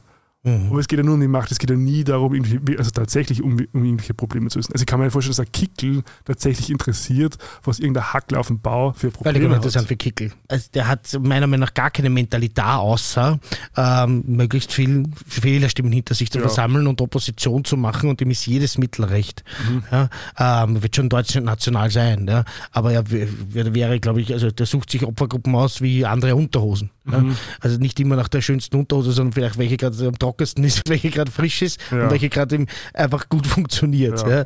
Ja. Ähm, und da, davon bin ich ganz überzeugt. Ähm, aber wenn wir jetzt schon beim Thema Populismus sind, Aber vielleicht auch Sachen zu, zu, zu diesen Gay-News, weil es weil es halt gerade durch die Medien gegeistert ist, die Alice Weidel, die ist ja auch, ah ein, die ist ja auch ein Phänomen. Ähm, ist ja quasi ähm, in einer, also eine lesbische Frau, in, verheiratet mit einer Frau, haben auch Genau. Kinder und sie hat in einem, ich glaube, so ARD-Interview, vielleicht kurz für alle, die es nicht mitbekommen haben, ähm, für sich den Begriff queer abgelehnt, was man ja machen kann, muss man ja nicht. Also Ja. jeder darf sich ja nennen, wie er will. Ähm, aber dann so gleichzeitig dagegen zu hetzen und ich fand die Formulierung, also nur Botschafter, kann man es ja wirklich nicht ausdrücken. Sie hat gesagt, was sie, ähm, ich bin ähm, ähm, in einer Ehe mit einer Frau, die ich seit 20 Jahren kenne. Also, da würde ich mir aber als, als Ehefrau, würde ich mir auch ein bisschen, ja, nicht so. ist ja nicht die liebevollste Nein, Beschreibung. es ist nicht der Schmeichelhaft. Ich bin in einer Ehe mit einer Frau, die ich halt 20 Jahre kenne. ja, So, na, Gott sei Dank kennt sie es. Stell dir mal vor, die kennt die nicht und ist 20 Jahre lang mit ihr in der Ehe. das war ein Blöd. Ja. Also- Wer sind Sie? Was machen Sie in meiner Wohnung? Ja. Und das ist ja auch wieder so, also wenn man ja schon sozusagen von äh, dem, was die Psyche alles ähm, schafft in, in, in Form von Unterdrückung zum Selbstschutz, gibt es ja auch einen weiteren Begriff in der Psychologie, der heißt ja die Kom Kompartmentalisierung. Na, hoffentlich stimmt das jetzt. Ja, vielleicht war es nicht, äh, ja doch, habe ich richtig ausgesprochen, ähm, wo du dann sozusagen gewisse Aspekte von deinem Leben in so voneinander getrennten, äh, so wie Compartments, ähm, Ja. sozusagen abspeicherst. Das heißt, du kannst dann ähm, lesbisch sein und Mhm. gleichzeitig aber bei einer politischen Partei dabei sein, die das eigentlich ablehnt. Mhm. Und es geht sie aus. Also das ist also ein weiterer äh, äh, Selbstschutzmechanismus der Psyche, den man da sehr, sehr gut beobachten kann. Mhm. Ja, ich habe das Video auch gesehen. Es war so, dass ich mal, es war so, bei mir war die Reaktion so, äh, wirklich so. Das ist wirklich, ne, oder ich war einfach nur verzweifelt. Ja. Mhm. Es ist, wie du sagst, man muss sich ja nicht queer nennen, ja. aber dass man so gegen seine Interessen handelt, mhm. dass man so so delulu, sage ich auf Englisch, delusional ist, ja, mhm. dass man glaubt, dass die EF, AfD, wenn die AfD an die Macht käme, Alice mhm. Weidel wäre einer der ersten, mit denen sie ein Feuer machen, wenn ihnen, wenn ihnen kalt ist im Winter, mhm. damit sie nicht erfrieren. Ja. Mhm. Und die würden sie als erste anzünden und es ist einfach so dumm auch. Ja. Ich muss ja so ein tölpelhaftes Verhalten mhm. dass man sich da reinstürzt. Klar, für sie ist es eine Karriere, ja? Mhm. aber die, im schlimmsten Fall würde sie sich selber abschaffen. Mhm. So ist es. Ja. Und sich der eigenen Rechte entziehen. Mhm. Und das war halt ein bisschen blöd, wenn man ein Kind hat. Ja? Ja. Und dann hat man vielleicht nicht mehr das Recht, Aber als Frau ein Kind mit einer Frau zu haben. Sie lebt in der Schweiz. Ja, das ist vielleicht das Sicherheit, das Sicherheitsnetz. Weil die Bequem. Schweizer, Bequem. die Schweizerinnen und Schweizer, äh, da die, die sind vielleicht weniger anfällig für solche Dinge. Ich weiß es nicht, ehrlich gesagt. Yes.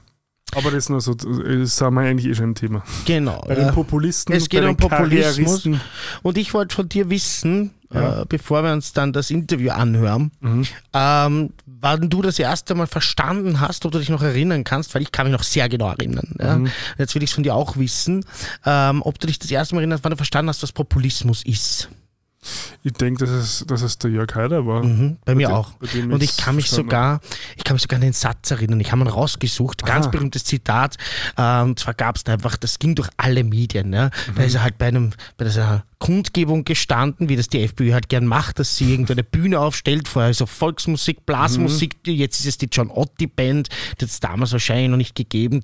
Äh, zur Erklärung, die John Otti Band spielt dann so Schlager und Rot, Weiß, Rot und so weiter. Mhm. Ich glaube, einen vom Austria darf es nicht mehr spielen. Oder dieser Winnetou, wie ja, heißt der? Zum Glück. Äh, der Waterloo, ah, Waterloo genau. er spielt ja auch für die FPÖ. Ja, ich glaube Absurd. Ja. Ja. ja, nein, da, Wahnsinn. Hat nicht die Cheskit ja auch immer für die FPÖ gespielt? Das war es nur für den Lugner auf alle Fälle. Für den Lugner, für den Lugner war das bitte, ich nehme das zurück, ja, um Gottes Willen. Nicht, dass ich jetzt dann gleich eine Hand zeige. Ich finde ja für den Lugner schlimm genug, ja, weil der hat übrigens auch populistische Töne gespuckt und ausländerfeindliche, hat gegen Kebabstände zum Beispiel Stimmung gemacht, ja, was ja nicht nur lächerlich ist, sondern auch gefährlich, ja, wenn man daran denkt, NSU in Deutschland, da gab es ja Anschläge und sind mhm. Menschen gestorben, weil Kebabstand als Feindbild auf einmal da war. Ja. Der, mhm. der, der Lugner hat da durchaus in die Richtung auch seinen Beitrag geleistet. Ähm, aber auf jeden Fall war das eben so eine Ansprache. Wenn der Heider kommt, dann wird Ordnung gemacht. Dann Aha, herrscht okay. Gerechtigkeit in diesem Lande. Dann wird ausgemistet in allen Bereichen, wo heute die Dinge daneben laufen. Dann werden in diesem Lande jene zu Ehre kommen und etwas zu reden haben, die diesem Land dienen, die für dieses Land etwas leisten und nicht jene, die sich aus den öffentlichen Kassen auf den Rücken der Fleißigen bedienen. Und wenn ich, da, wenn ich das jetzt sage und wenn ich das höre, da rinnt es mir kalt den Rücken mhm. runter. Und das war eben meine Zeit, da habe ich gerade auch gelernt in der Schule über den Nationalsozialismus. Und mhm. da habe ich Reden gesehen, die damals geschwungen Und da habe ich das erste Mal verstanden, die, die Nachfolger, der Vorgänger der Faschisten mhm. sind in Österreich noch sehr, sehr aktiv. Ja. Ja. Übrigens hat er in einem Interview jetzt, ich weiß nicht mehr, wer das war, aber ein Rechtsextremismusforscher was richtiges, richtig Tolles gesagt.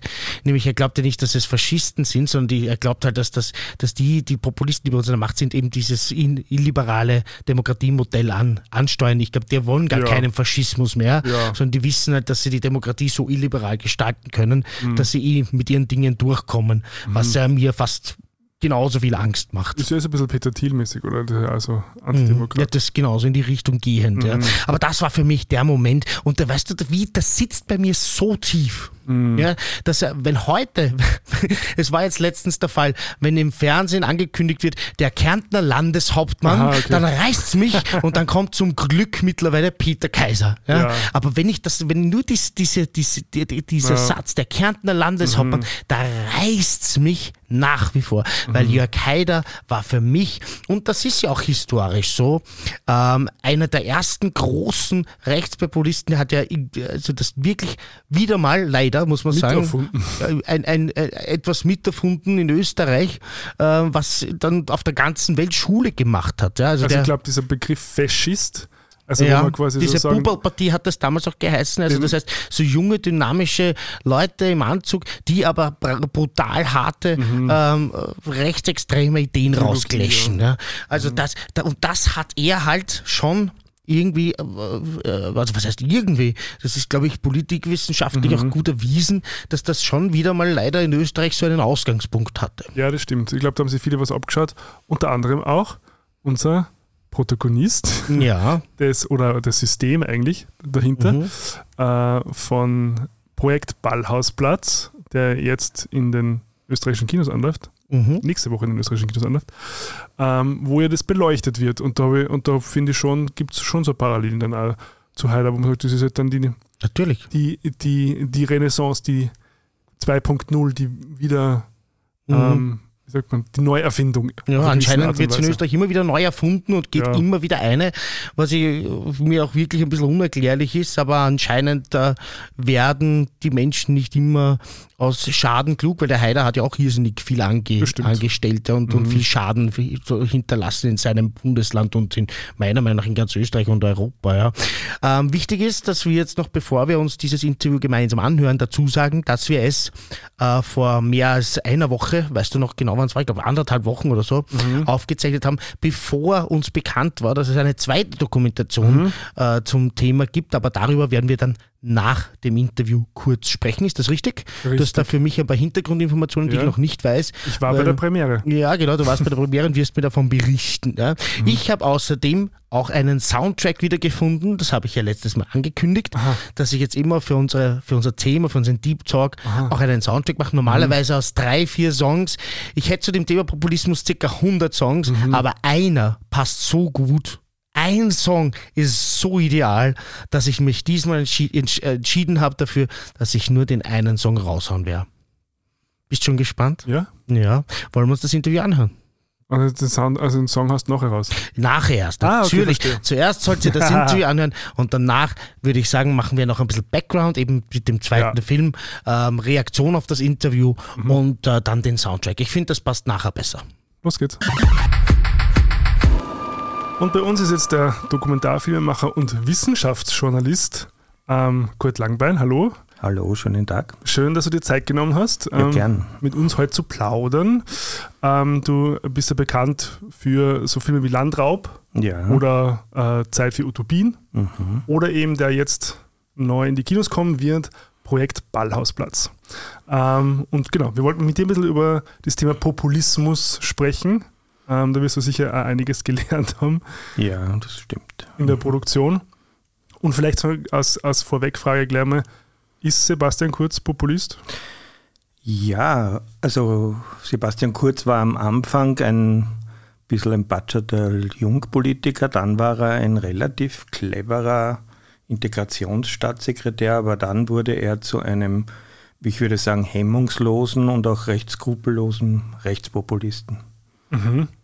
Wie, wie ist dazu gekommen? Hast du da ein bisschen Einblick gekriegt? Also quasi ist es von ihm, weil das, die Frage habe ich mir schon gestellt, quasi war das von ihm so unter Anführungszeichen von langer Hand geplant oder rutscht man dann so rein und merkt so, okay, jetzt kriegt man ein bisschen Macht und dann wird man so unter Anführungszeichen Macht geil, weil geil ist ja auch schon ein bisschen so sein Markenzeichen. ja, genau. Das ist geiler oder, Mobil. Oder quasi gibt es dann so Leute, die im Hintergrund die sagen, okay, gut, er ist sozusagen der Frontmann und wir haben es eh schon länger geplant gehabt, irgendwie so.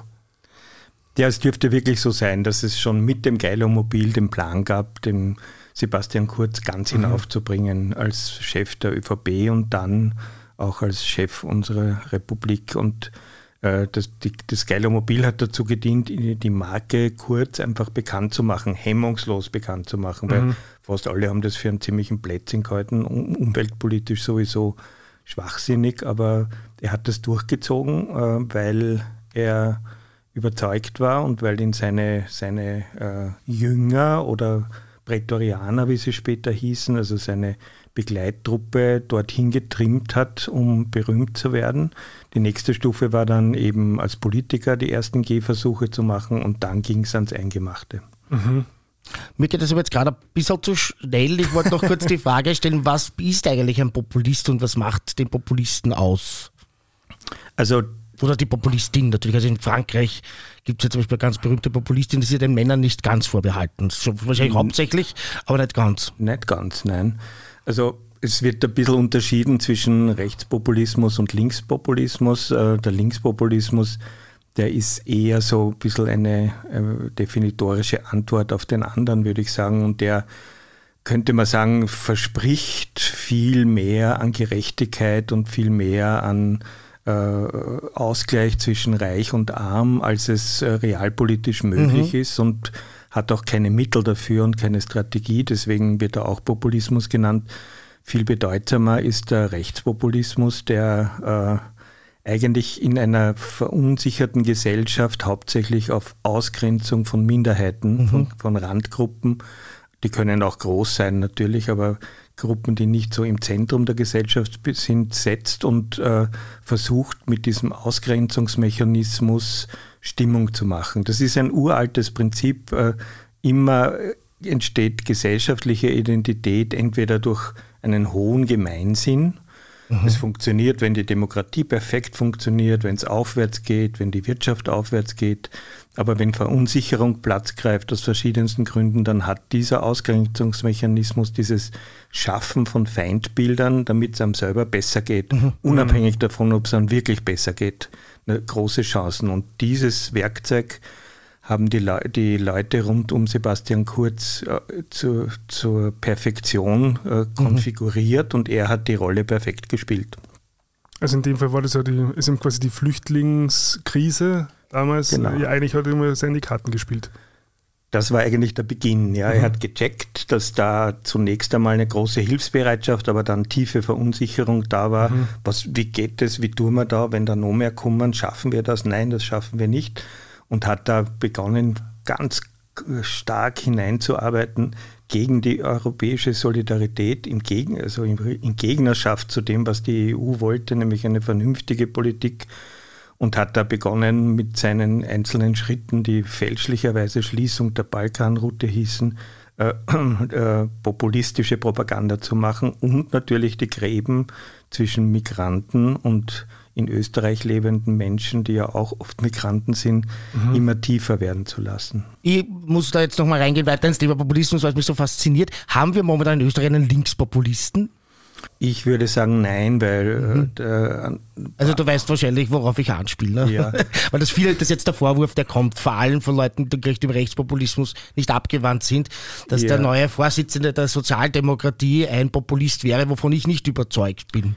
Also ich bin auch nicht überzeugt davon. Ich glaube, dass der Andreas Babler so quasi die, die Herzthemen und die Kernthemen der klassischen Sozialdemokratie mhm. wieder aufleben lässt.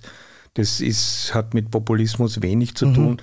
Wenn er Glück hat, ist es populär auch. Ja. Das ist ja nicht alles, was populär ist, ist Populismus. Genau. Die Sozialdemokratie hat immer versucht, innerhalb der gesellschaftlichen Institutionen Verbesserungen politisch umzusetzen. Also die hat kein rein populistisches Kalkül, sondern ein strategisch-politisches, würde ich sagen. Ja, weil das ist nämlich für mich schon die Faszination, nämlich so der, der, Weg zwischen populärer Politik und Populismus, beziehungsweise dann eben auch diese, diese Keule wieder, ja, mit der man ja. dann sagt, ich nehme diesen Begriff als Instrument, um in meine Gegner meine Gegnerinnen und Gegner sozusagen am Schädel zu hauen und diesen, also so wie Fake News zum Beispiel. Das ist ja. ein wichtiges Thema, aber dann haben Leute wie Jeder, Trump ihren Gegnern auf einmal Fake News vorgeworfen und somit versucht man dem ad absurdum zu führen. Wie kann man dem entgegenwirken vielleicht? Oder hätte, kann man dem entgegenwirken? Ich hätte vielleicht eine Frage davor. Kann ja. man es klarer abgrenzen zwischen quasi ähm, populärer Politik und Populismus? Weil für mich ist es noch nicht ganz klar, sagen, wo da die Grenze verläuft.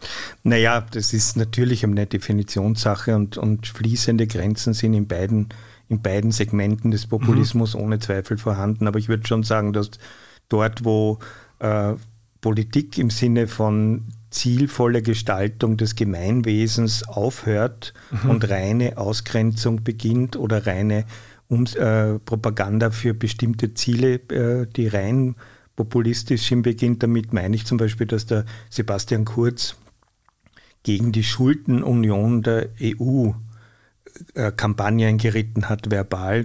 Alle Zeitungen haben das breit berichtet. Aha, der will, dass wir nicht sinnlos Schulden äh, irgendwo anhäufen in, in Europa.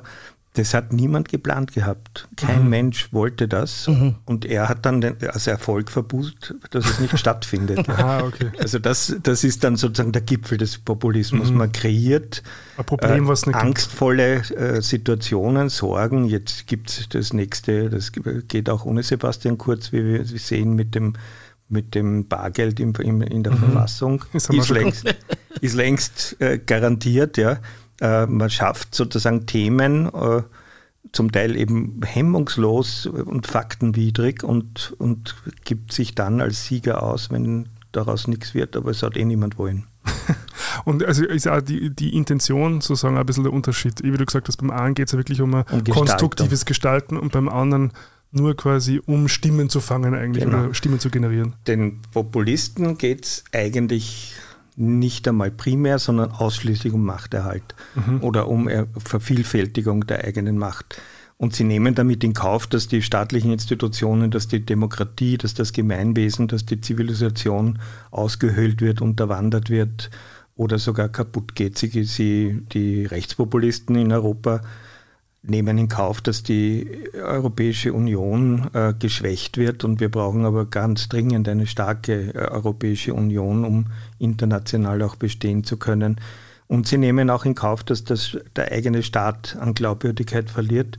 Österreich hat in den kurzen Kurzjahren an Glaubwürdigkeit gegenüber der eigenen mhm. Bevölkerung verloren wie, wie nie zuvor. Vorher, zu Beginn von Sebastian Kurz waren 70 Prozent haben sozusagen im Grundsatz dem Staat und seinen Institutionen vertraut. Jetzt sind es nicht einmal mehr 30. Gut, dazwischen war auch Corona, muss man dazu sagen, hat auch dazu beigetragen, also nicht der Kurz allein.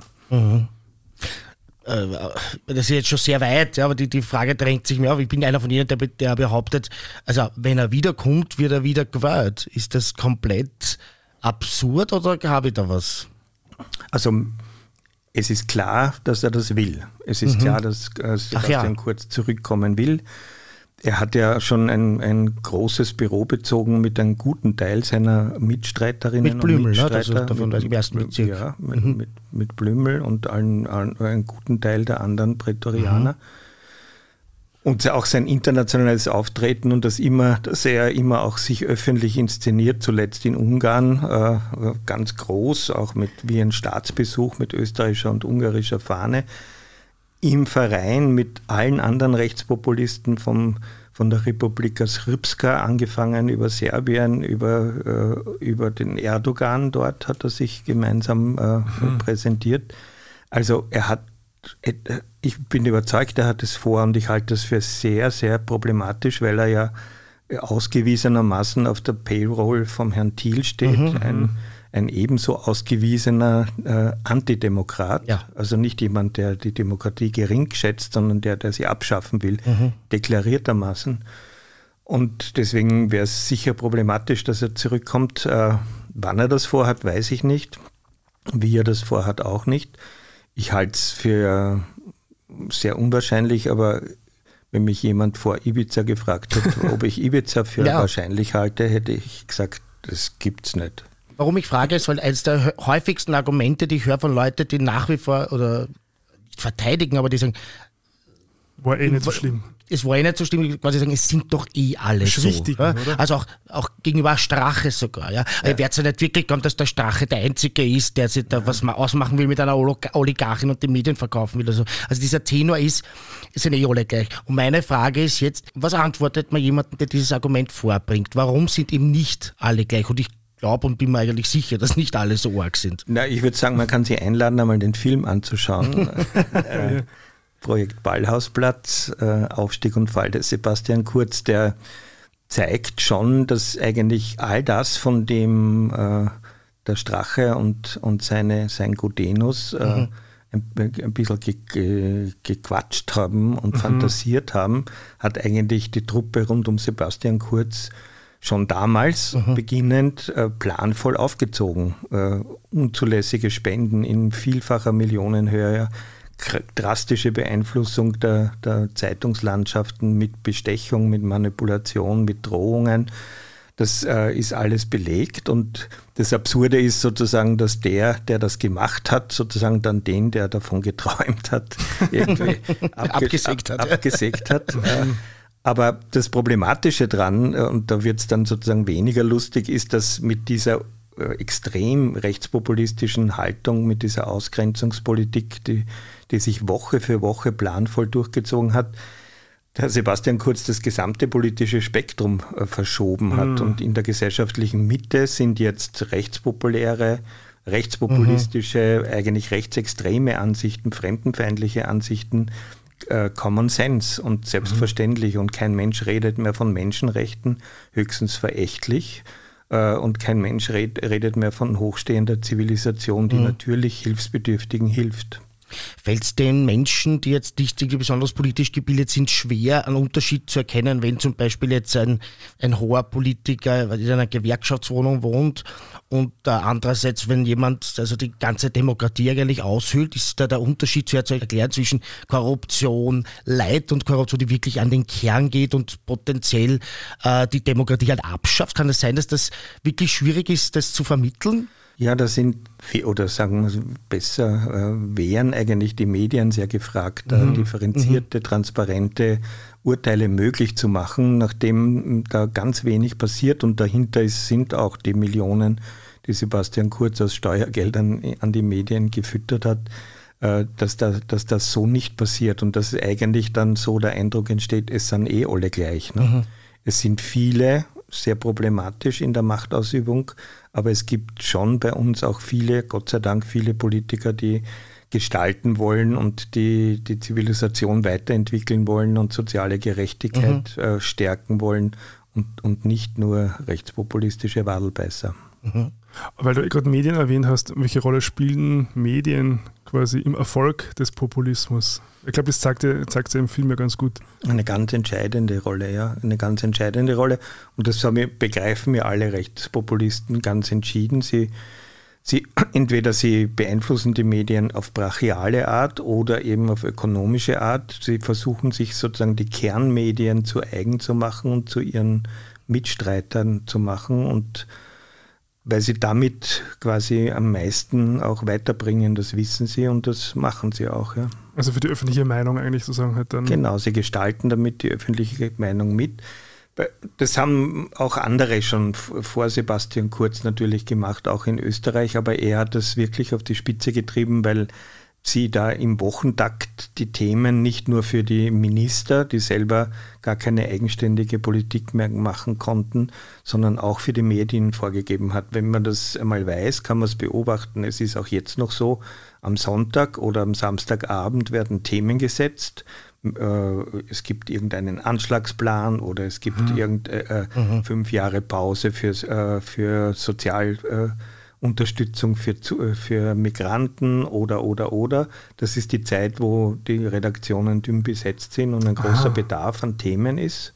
Und das wird dann in den Montag hineingestreut und dann wird es zwei, dreimal nachgelegt. Und das passiert planvoll seit Jahren äh, und äh, ist eine der Quellen auch des Erfolgs, wenn man dann das Gefühl hat, dass der, der da das Sagen hat, wirklich das Sagen hat, weil er mhm. gibt alle Themen vor und die Themen werden breit diskutiert.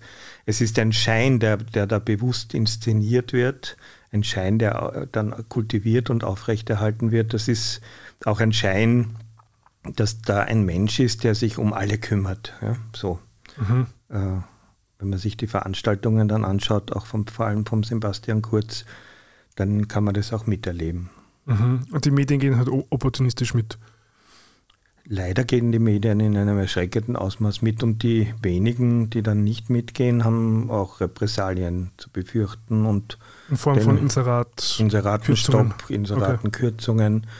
Manche haben auch ihren Job verloren. Ah, wirklich? Mhm. Oder auch, also wie es ja in dem, im, in dem Film rauskommt, also wo dann ja Journalisten halt sehr klar kommuniziert wird, entweder du bist für mich oder gegen mich. Genau. Aber nicht nur subtil, sondern sehr direkt. So ist es. Und dieser Journalist war ja dann ein halbes Jahr später nicht mehr Chefredakteur des Kurier. Und dann kam die Salomon, oder? Das ist direkt, dann kam die Frau Salomon, richtig. Ja, die ist ja, glaube ich, da wesentlich besser gesinnt. Kann man das so sagen oder ist das Ich eine glaub- bösartige Unterstellung? Ich glaube, an deren Treue hat der Sebastian Kurz nie Zweifel gehabt. Das ist sehr, sehr diplomatisch. Die war ja auch schon mal Thema bei uns, die Die Frau war bei uns schon Salomon. Thema und der hat uns schon mehrmals geärgert. Aber sie ist leider der Einladung nicht gefolgt, zu uns zu kommen. Ja, also ganz viele der ÖVP, äh, der türkisen ÖVP-Politiker und Innen und auch der Medienleute, die wir eingeladen haben, auch im Film Stellung zu nehmen, haben auch diesen Weg, ge- Weg gewählt und jede Stellungnahme verweigert. Kann man da Namen droppen oder ist das unüblich in der Dokumentarfilmwelt? Man Nein, sieht es- sie im Abspann sogar, glaube ich. ist, Ah, okay. es ist zu lang, der Abspann. Schau, ich bin jemand, der den Abspann, den Abspann nicht schaut, weil ich eben nicht Filmemacher bin, so wie ihr. Das heißt, es ist es gibt Unart. zwei Abspänne. Das eine ist das Team und das andere sind die 35 Menschen, die leider nicht Ah, das ist aber eine coole Idee. haben. Das gefällt mir. Ähm, ich meine, es ist natürlich jetzt äh, so Rechtspopulismus ja kein Problem, was nur Österreich hat. Nein, also wir leider. beobachten es ja in äh, eu- europäischen Ländern, USA oder auch äh, im Israel, wo es halt noch schon ganz andere Dimensionen annimmt. Ja. Was glaubst du ist, also jetzt, wo man das ja auch weiß, dass es ja, also damals wussten wir noch nicht, was geplant war und es ist sozusagen im Verborgenen passiert. Wenn jetzt kurz nochmal kommen würde, könnte man sich ja denken, naja, er wird wahrscheinlich was ähnliches vorhaben, wo man vielleicht genauer hinschauen könnte, würde es helfen sozusagen, dass man, dass man das verzögert oder verlangsamt oder überhaupt verhindert? Oder, oder geht die Reise sowieso in die Richtung? Ja, also Europa oder sogar weltweit geht die Reise in diese Richtung. Das hat sicher auch damit zu tun, dass einfach diese Selbstverständlichkeit, dass sich der Wohlstand in der Wachstumsgesellschaft erweitert und dass es der nächsten Generation immer besser geht, dass der einfach aus vielen wichtigen Gründen in Frage gestellt ist und damit auch mehr Verunsicherung da ist. Ähm, ich versuche immer optimistisch zu bleiben. Das fällt mir in der letzten Zeit nicht leichter, muss ich sagen. Aber ich glaube, dass die wesentliche Frage schon die ist, dass die äh, zivilisatorisch, die, die Zivilgesellschaft und die, und die politische Öffentlichkeit wesentlich sensibler, klarer und expliziter reagieren muss. Und dazu gehören natürlich auch die Medien, weil dann haben es die Rechtspopulisten oder auch äh, irgendwelche Linkspopulisten viel, viel schwerer äh, äh, durchzukommen. Man muss aber einschränkend dazu sagen, Sebastian Kurz ist nicht von der äh, Zivilgesellschaft und äh, der parlamentarischen Öffentlichkeit gestürzt worden, sondern er ist durch Ibiza und die darauffolgenden Ermittlungen im parlamentarischen Rahmen, aber vor allem im strafrechtlichen Rahmen gestürzt worden und durch einen simplen Zufall, dass zwar alle Daten gelöscht wurden, nur einer seiner Mitarbeiter, eben der Herr Schmidt, ein Speichermedium vergessen hat. Sonst wäre wahrscheinlich Sebastian Kurz heute auch noch an der Regierung. Ich habe ja gesagt immer, den, der, der bleibt jetzt, der bleibt uns viele, viele Jahrzehnte erhalten. Und äh, I was wrong, aber noch bin ich nicht ganz äh, bereit, den, Verlu den, den Verlust sozusagen, also die, Ja. dass ich das falsch vorhergesagt habe, einzugestehen, weil ich weiß, es fühlt sich nicht so an, als ob es vorbei wäre. Das stimmt, das fühlt sich gar nicht so an, weil auch seine Vertreter mit etwas, sagen wir mal, freundlich bescheideneren Mitteln, äh, aber trotzdem den gleichen Kurs weiterfahren und, damit, sei- und damit auch seinen Platz reserviert halten. Also ich habe ja schon gehört, dass es innerhalb der ÖVP schon geplant ist, ihn wieder aufzubauen. Das ist sehr plausibel. Ja.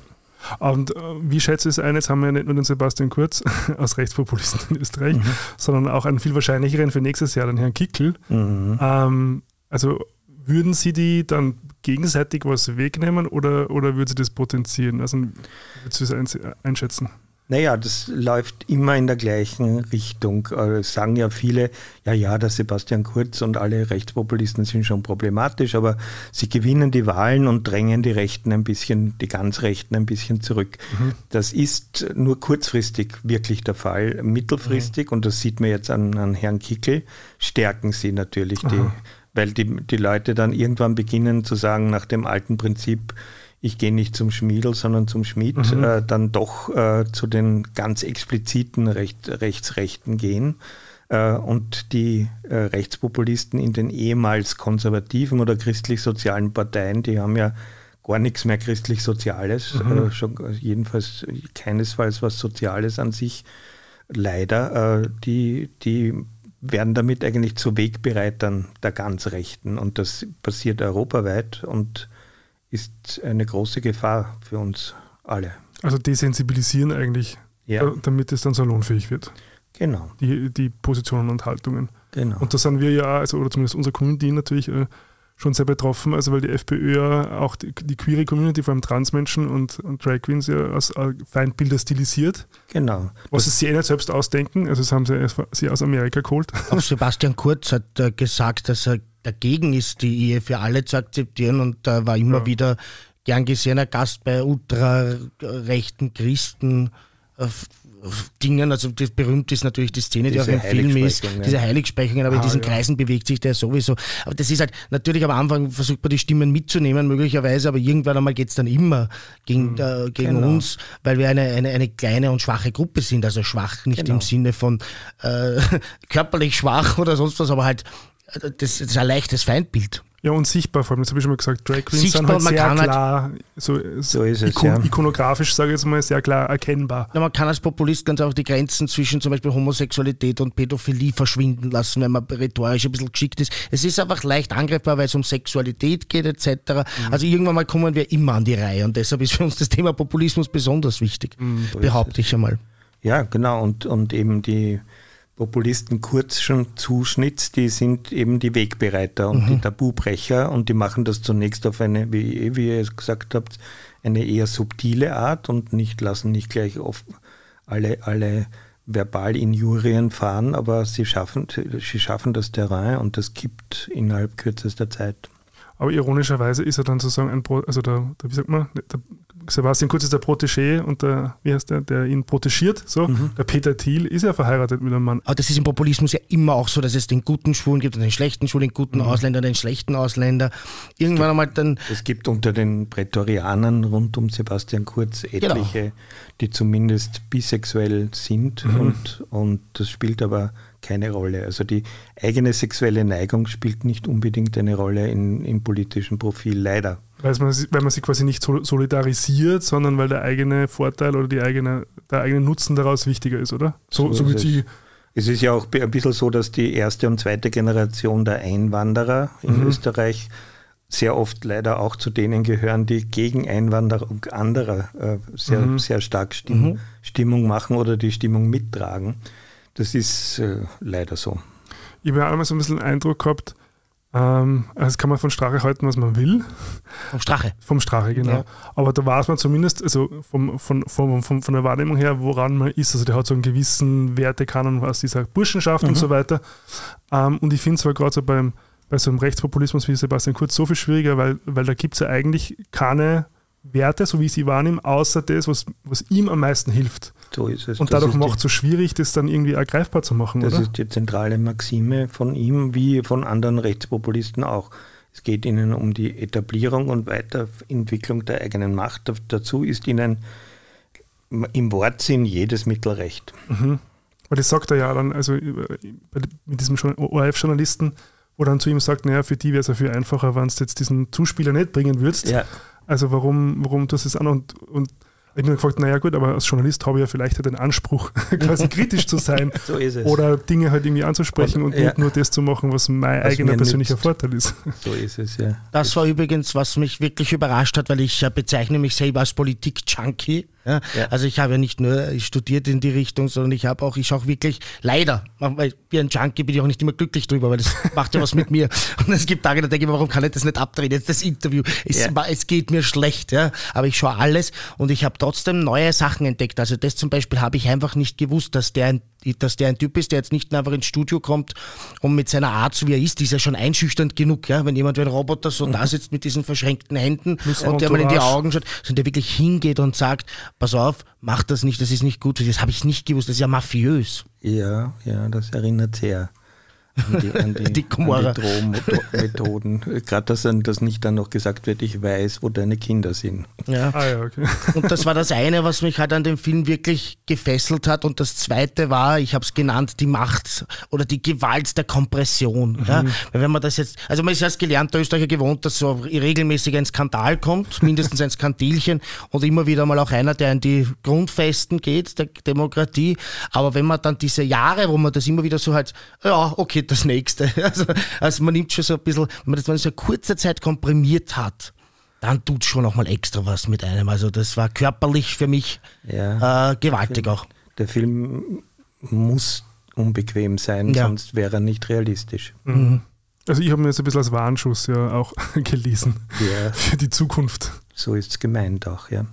Also das ist schon so die Intention natürlich ganz bewusst zu sagen, pass auf, so macht man das und sowas sollte nicht wieder passieren. Ja, es geht darum, diese Methoden äh, zu identifizieren, zu erkennen zu können mhm. und mhm. je mehr das zusammenbringen, äh, desto größer ist die Wahrscheinlichkeit, dass uns dasselbe nicht wieder passiert, hoffentlich auch nicht einmal das gleiche. Ja, das hoffe ich auch sehr.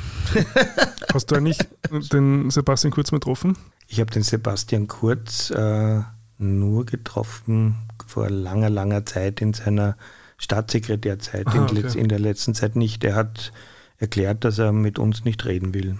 Aber ich war ja doch überrascht, dass zum Beispiel sich ein Gutenus dahinsetzt. Ja, da sagt, war ich auch überrascht. Ich, ich ja. mache das. Ja. Aber ja. Wenn, wenn, man nichts zum Verlieren hat, dann nimmt man mit, was man kriegt, oder? also so ein bisschen, ein bisschen ist das die Haltung, aber ja. es, es, ist bemerkenswert, dass er sich nicht scheut, sozusagen, während die ganze Kurztruppe die Parole ausgegeben hat. Mhm mit denen, die uns da kritisch begegnen, reden wir nicht. Zeugt auch von einem Demokratieverständnis. Ich hätte noch eine Figur, die mich besonders interessiert, die nämlich fast niemand kennt und im Film auch vorkommt, nämlich dieser gewisse Bernhard Bonelli. Mhm. Äh, wie kann man den vielleicht noch einmal, eine, äh, also wie kann man die Rolle erklären? Weil das ist jemand, den sieht man nicht im Fernsehen oder nur in der zweiten, dritten Reihe, niemals mit einem Band, wo der Name drunter steht. Mhm. Aber der kommt ja auch aus einem ultra-rechten Opus Dei-Umfeld ja. Ähm, und äh, also das macht als homosexueller Mann oder generell für die LGBTIQ natürlich ein bisschen schon Angst, wenn, wenn solche Leute an, an, an den Schaltern sitzen und hinten sozusagen mitmachen. Ja, das war bemerkenswert, dass er da so eine zentrale Rolle spielt. Er wird ja von allen als einer der zentralen äh, Begleitfiguren oder Mitgestalter der kurzen Politik beschrieben er, er, er, taucht ja selber offen kaum auf, außer in den Papieren rund um Projekt Ballhausplatz, an denen er schon mitgeschrieben hat, weil da gibt es zumindest auch Notizen von ihm da, dazu, also da mhm. spricht alles dafür. Also an der, an der Planung und an der Detailplanung war, ist er doch wesentlich beteiligt gewesen. Mhm.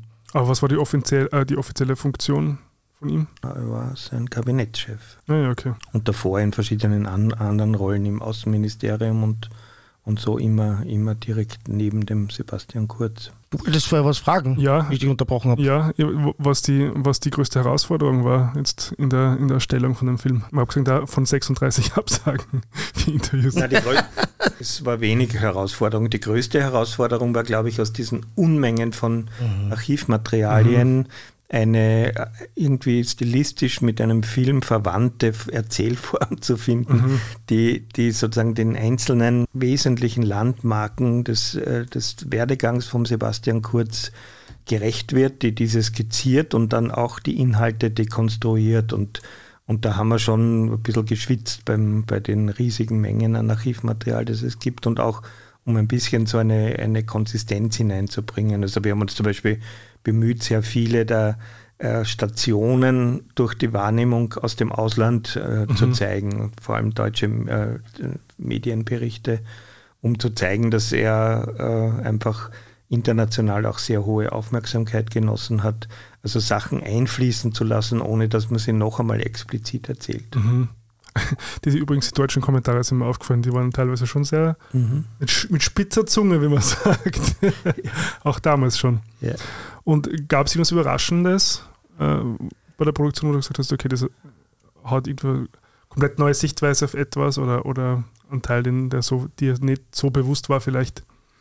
Also für mich waren es zum Beispiel diese Hintermänner, das war für mich nicht, äh, weil die eben überhaupt nicht sichtbar waren ja, und, ja. und man nicht so ja, mitgekriegt hat. Na, die Hintermänner waren mir von Anfang an klar, weil das ja Projekt Ballhausplatz als Dokument, also sogar als, mhm. als äh, schriftliches Dokument ja von diesen Hintermännern gestaltet wurde mhm. und, und gemacht wurde.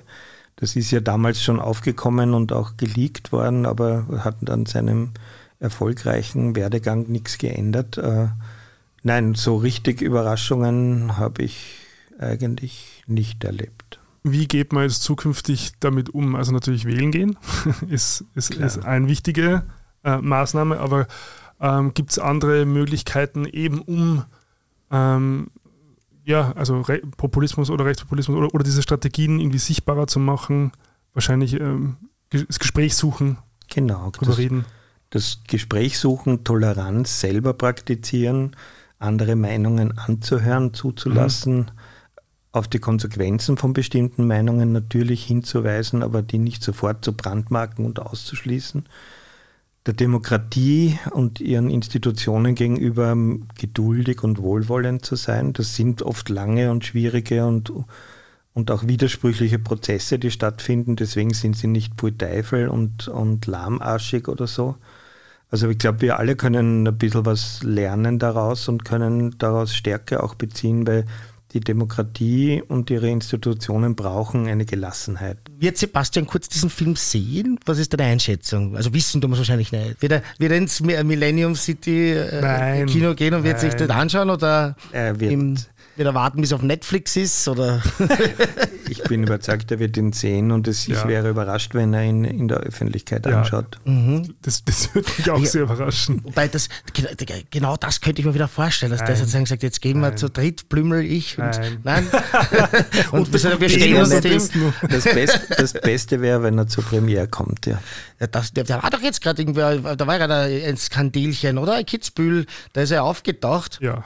Ähm, also nicht- dem ist, das nicht schon so- prinzipiell zuzutrauen. Ist nicht so gut angekommen. Aber das war eher so bei so einer Randveranstaltung, so eine okay. Business-Branchengeschichte. Mhm. Nein, also ich kann mir das auch nicht vorstellen, dass er dann mit, mit Popcorn in der dritten sitzt. Ja. Es wäre, also ich weiß nicht, ich, würde ihm das sogar zutrauen. Und es gibt ja durchaus Länder, da würde man jetzt so einen Film nicht machen können, ohne selber sich auch fürchten zu müssen. Äh, siehst du ein Szenario, dass es bei uns einmal so weit kommen könnte oder ist unsere Demokratie so gefestigt? Weil das macht ja alles Angst. Ja, es macht ja alles Angst. Äh, kann man sagen, solange man solche Filme noch machen kann und solange die Medien noch kritisch sein können und Filmemacher kritisch sein können, haben wir gar nicht so ein großes Problem? Oder wie würdest du darauf antworten? Das ist jetzt natürlich Ja, nicht ich meine würde Meinung. sagen, ich, natürlich bin ich froh, dass man so einen Film machen kann und dass es sogar öffentliche Filmförderung gibt, die den Film Mhm. möglich machen.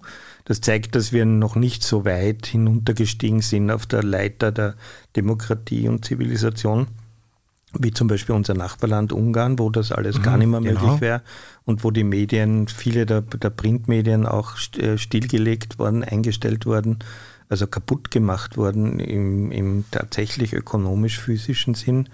Aber ich, ich hätte die Sorge, dass wir schrittweise uns diesem Zustand nähern, wenn, wenn dieser Entwicklung nicht Einhalt geboten wird. Weil die, die, auch diese Art von Machtmissbrauch hat ihre eigene Dynamik und es fängt eben an, wie man im Film sehen kann, mit Drohungen gegenüber Menschen, die kritisch sind und auch Öffentlichkeit dafür genießen. Äh, Dann irgendwann bleibt es nicht bei den Drohungen und wir sollten eigentlich dafür sorgen, dass wir diesen Punkt nie erreichen. Ja, das ist ein schönes Schlusswort eigentlich. Ja, auf alle Fälle. Ja, vielen Dank, dass Ja. du dir die Zeit genommen hast. Ja, danke fürs Interesse. Projekt Ballhausplatz ab 15. September, 21. 21. September. Also Ja. die Premiere ist in der Woche vom 15. Ja. Genau so. Ab 21. September Österreich im Kino. Ähm, also ich kann ihn auf alle Fälle wärmstens empfehlen. Ich auch. Ich habe ich hab wirklich eine Freude damit gehabt. Genau. Ja, in diesem Sinne, vielen Dank. Danke, schönen Tag. So, mega spannend. Also ich fand es ja wirklich sehr ähm, informativ. Also ich habe viel, viel gelernt. Ja, zum Ähm, Beispiel, was Prätorianer heißt. Genau, richtig. Ich habe das ja dann tatsächlich ja dann ähm, ChatGPT gefragt, wenn ich genau gewusst habe, wie man das schreibt. Er hat es erkannt phonetisch Okay. und konnte es dann kontextuell zuordnen. oh. Ähm, und früher waren es ja quasi zu, zu Kaiserszeiten in Rom mehr oder weniger so ein bisschen wie die Leibgarde, Mhm. die ähm, sich darum ähm, bemüht hat, dass dem Kaiser nichts passiert. Mhm. Und der, ich habe es zufälligerweise nämlich in der Doku gesehen jetzt, Mhm. ähm, dass der, Seba äh, der, der äh, Schmidt, äh, Mhm. wie heißt der?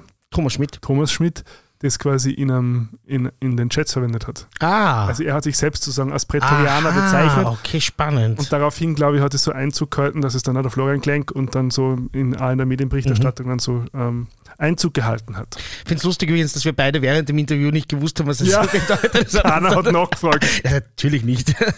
Sollte, ich, war, war, ja, ich weiß nicht, hat er nicht gepasst, dass wir jetzt sagen, was heißt denn das eigentlich? Ja? Mhm. Aber ich finde schön, dass ich es jetzt weiß und ich habe es auch seitdem schon ein paar Mal verwendet. Ja? Ja. Wo, für, für dich selbst persönlich? Ähm, nicht für mich selbst, Also, aber für, für treue Gefolgschaft von Genau, ja. Politikerinnen und Politikern, Mhm. die ich vielleicht nicht so mag.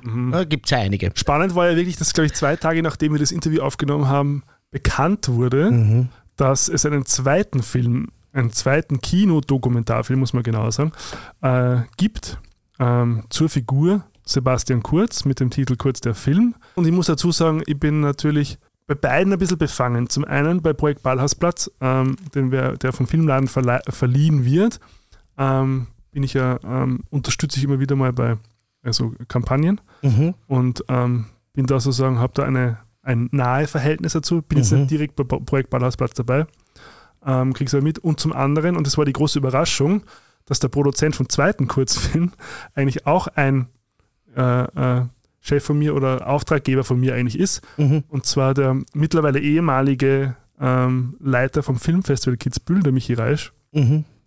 Und insofern war, war das sehr überraschend, weil keiner mehr oder weniger davon wusste oder Mhm. zumindest dachte, dass es ähm, quasi im Stillen und Heimlichen entstanden ist Mhm. und auch der Verdacht bestand, dass es ein Ablenkmanöver gegen Projekt Ballhausplatz sein soll. Ähm, und dieser Verdacht ist ja meiner Meinung nach auch begründet. Mhm. Also es gab ja schon mal so ähnliche Taktik, ähm, wo ja diese, Bio, diese kritische Biografie über Sebastian Kurz rausgekommen ist Genau. und dann sozusagen die eigene Biografie von Kurz gleichzeitig veröffentlicht wurde, um ja diese im, im Namen der Message Control die Deutungshoheit zu behalten. Und das wurde bei diesem Film eben auch vermutet. Aber, weil du hast mir vorher ein bisschen in Genau. Instagram den Kopf gewaschen, möchte ich nicht sagen, jetzt nicht so streng. Nein. Aber du, weil das wäre für mich ja wieder sozusagen, äh, war das genau dieser Eindruck, ja, was Also da das, passiert. was ich jetzt zumindest einen Einblick habe, ähm, ist, dass halt ähm, diese Idee entstanden ist, einen Dokumentarfilm über Sebastian Kurz zu machen, der an einen Streamer verkauft werden sollte. Ähm, es gab tatsächlich auch eine Pressemeldung dazu, letzten Jahres schon, und es gab dazu auch einen ganz kurzen ähm, Beitrag im Kurier, glaube ich, war es. Ähm, das heißt, ähm, es war jetzt nicht so still und heimlich vorbereitet, wie vermutet wurde, aber es, Mhm. es, es wurde auch nicht ähm, wirklich in der Branche wahrgenommen. Das hat damit zu tun, dass der Film halt privat finanziert ist, zu 100 Prozent, was sehr unüblich ist, der, wie wir vorher schon gehört haben. Also es gibt eigentlich keine Produktionen in Österreich, die ausschließlich mit Privatgeld finanziert werden. Ähm, und dadurch quasi, ähm, weil die meisten kriegen halt mit, dass Produktionen entstehen in, durch so Förderentscheide, die ja öffentlich einsehbar sind. Die werden ja diese quasi Entscheide werden ja ausgeschickt, ähm, weil sie mit Steuergeld finanziert ist, um auch die Öffentlichkeit zu informieren, was mit dem Geld passiert und was in Produktion ist. Ähm, und ähm, dass der Film zwei Wochen davor rauskommt, ist natürlich ähm, eine interessante Entscheidung Mhm. ähm, wo ich nicht nicht ganz nachvollziehen kann. Also mir wurde kommuniziert, dass es, dass es nicht bewusst war. I don't know. Ähm, vielleicht, also was ich vielleicht vermuten könnte, ist, dass die Verhandlungen mit Streamer doch nicht so schnell und erfolgreich waren, wie man es erhofft hat und jetzt das nutzen wollte, um es quasi ins Kino zu bringen, um die Aufmerksamkeit mitzunehmen und es hat ja relativ gut funktioniert. Also es hat ja die breite Presse darüber berichtet. Ähm, und genau. Ähm, prinzipiell, wenn ich sagen, also ich war bei der Premiere, also Mhm. die, die strangeste Premiere, bei der ich wirklich jemals war, ist im ersten Bezirk in Wien im Artis-Kino war die und es war halt, also es war halt wie so ein ÖVP, Who is who? ja, Who is Who von den Gesichtern, die man immer sehen will eigentlich. Also wirklich. so, also da stehst dann plötzlich zwischen Blümel und Kurz und Köstinger und äh, äh, Schüssel und äh, Kohl und so weiter. Weißt du, weißt du übrigens, der Blümel, hast du das gelesen? Er ist, äh, also die Anklage wurde fallen gelassen. Genau. Oder? Ja. Genau, können wir an dieser Stelle auch sagen. ja, muss man dazu sagen, im Ja. richtigen Moment halt noch spazieren gegangen mit dem Laptop. Gratuliere, Ja, genau. gefickt eingeschädelt. Auf alle Fälle. Und es war so eine ganz komische Premiere, weil, also wie gesagt, halt nur, es hat also ein bisschen wie so eine Parteiveranstaltung gewirkt. Natürlich haben halt die Leute Interesse, weil ja die Doku ist, wo Sebastian Kurz auch vorkommt, im Gegensatz zu der Mhm. von Kurt, da hat er ja abgesagt. Ähm, und ja, also wenn ich jetzt die beiden Filme vergleiche, würde ich sagen, Sebastian Kurz, der Film ist eher ein Film über die Person Sebastian Kurz. Man erfährt eigentlich nichts Neues. Er hat weiterhin seinen gecoachten Sprech. Es prallt irgendwie alles an ihm ab. Und letzten Endes steigt er aus als der Phönix, der aus der Asche aufersteigt, als dieser neue, innovative Start-up-Gründer ähm, von Dream Security. Mhm. Finanziert übrigens mit Geld von Peter Thiel, mhm. den wir vorher schon erwähnt haben. Auch bekennender Antidemokrat ist. Also der ist wirklich gefährlich, finde ich.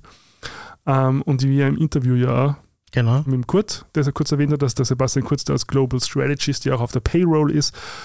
Ähm, und also ja, und, die, und der äh, Film vom Kurt eben, finde ich, ist über das System Kurz. Und das finde ich eigentlich das Relevante. Ich finde die Figur oder die Person kurz finde ich nicht sonderlich spannend, ganz ehrlich. Mhm. Ähm, ja, und vor allem, es stimmt halt nicht, dass er wie der Phoenix aus der Asche aufgestiegen ist, ohne das eben strategisch geplant zu haben. Und das geht ja, halt ja. auch hervor aus diesem Film, dass es eben das Projekt Ballhausplatz gab. Es ist ein genau. strategisch geplanter Aufstieg mit Ellbogen. Mhm. Ja. Man kann einfach halten, was man will. Es wird genug Leute geben, die sagen, super, Mhm. Also gerade in Österreich wird es da Leute geben, die das bewundern ja, mhm. und dafür äh, ihre Bewunderung auch zum Ausdruck bringen. Aber meine Vorstellung von einem Miteinander und von Politik ist es natürlich mhm. nicht. Ja. Vielleicht bin ich da ein bisschen äh, blauäugig, ja, aber mir macht das Angst und ja, ich will das nicht. Und so, so will ich, also das ist keine Welt und kein System, in dem ich leben will. Und ich Na, weiß, du musst da sehr diplomatisch sein, weil du einfach in diesem System lebst. Aber für mich bleibt schon dieser schale Nachgeschmack. Ja?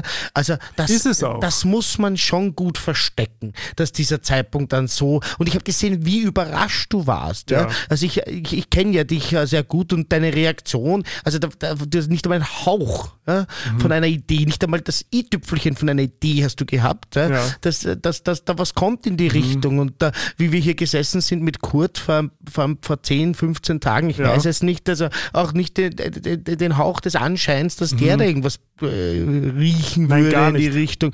Und das, da, das muss man, da muss man schon geschickt sein und das muss man schon absichtlich machen. Also da würde ich schon. Und das, und das vielleicht Ungünstige, sage ich jetzt mal, für einen Matthias. Strolz zum Beispiel. Ist, der kommt in beiden vor, oder? Dass er in beiden vorkommt. Das ist ja spannend. Also sie haben es im Nachhinein, auch Christian Kern kommt in der anderen Doku mhm. vor. Also es kommen schon kritische Stimmen in kurzer Film vor. Ich finde auch, wie der Standard geschrieben hat, eher in homöopathischen Dosen. Mhm. Und man hat das Gefühl, es ist eher so, weil es muss drinnen sein, sonst, mhm. also sonst ist es klar, äh, einfach ja, klar. einem Lager zuzuordnen. Ähm, sie werden aber dann teilweise so stilistischer wieder relativiert, wo dann so kurze Soundbites dann von so ÖVP ähm, Funktionären da irgendwie reingeschnitten werden, die das dann wieder so ein bisschen verwässern, fand ich. Mhm. Ähm, mal abgesehen davon, dass auch kurzer Film viel ähm, populistischer produziert ist. Also mhm. wo man merkt, das ist einfach, das will so ein Mainstream-Publikum erreichen. Es ist ein bisschen so wie so investigative Doku, ähm, geschnitten mit so Soundeffekts und so Hacker-Visuals, ähm, die, die jetzt viel meiner Meinung nach viel Lärm um nichts machen eigentlich. Mhm. So. Ähm, Kurz und ähm, wie heißt die Gries und so, die haben sie, ähm, Krishna, wie heißt die? Vom Falter, ah, von den Neos, die mhm. beim ähm, Die Beate Mittelreising oder? Nein, die beim Ah, die, ich weiß schon, die, die Vorsitzende vom Aus ja, Untersuchungsausschuss, genau. weiß ich nicht. Die, die fanden nicht gemerkt. Also die fanden, empfanden es auch, dass sie in das Licht geführt wurden mhm. weil ihnen gesagt hat, quasi es ist für einen internationalen Streamer mhm. und dann taucht es plötzlich zwei Wochen im Kino vor der, vor der anderen Doku auf. Mhm. Ähm, genau, und dann was er mhm. ist, ist, ist halt Arnold Schwarzenegger, aber das habe ich nicht ganz verstanden. Also, weil der mein wird, Papa. der wird halt so, das macht der kommt halt alle 20 Minuten vor mit halt irgendwie mhm. zwei Sätzen, die extrem Dafür geht man halt ins Kino, ne? Ja, genau. Ist, ich glaube, es macht halt ein bisschen. ist einfach das Zugpferd. Genau, es, ich glaube, das war so ein bisschen die Idee, dass es mhm. halt mehr äh, interessanter wird ja. dadurch. Aber sonst ist es sehr, sehr allgemeine Aussagen, die halt trifft, also gar nicht sozusagen mhm. für kurz.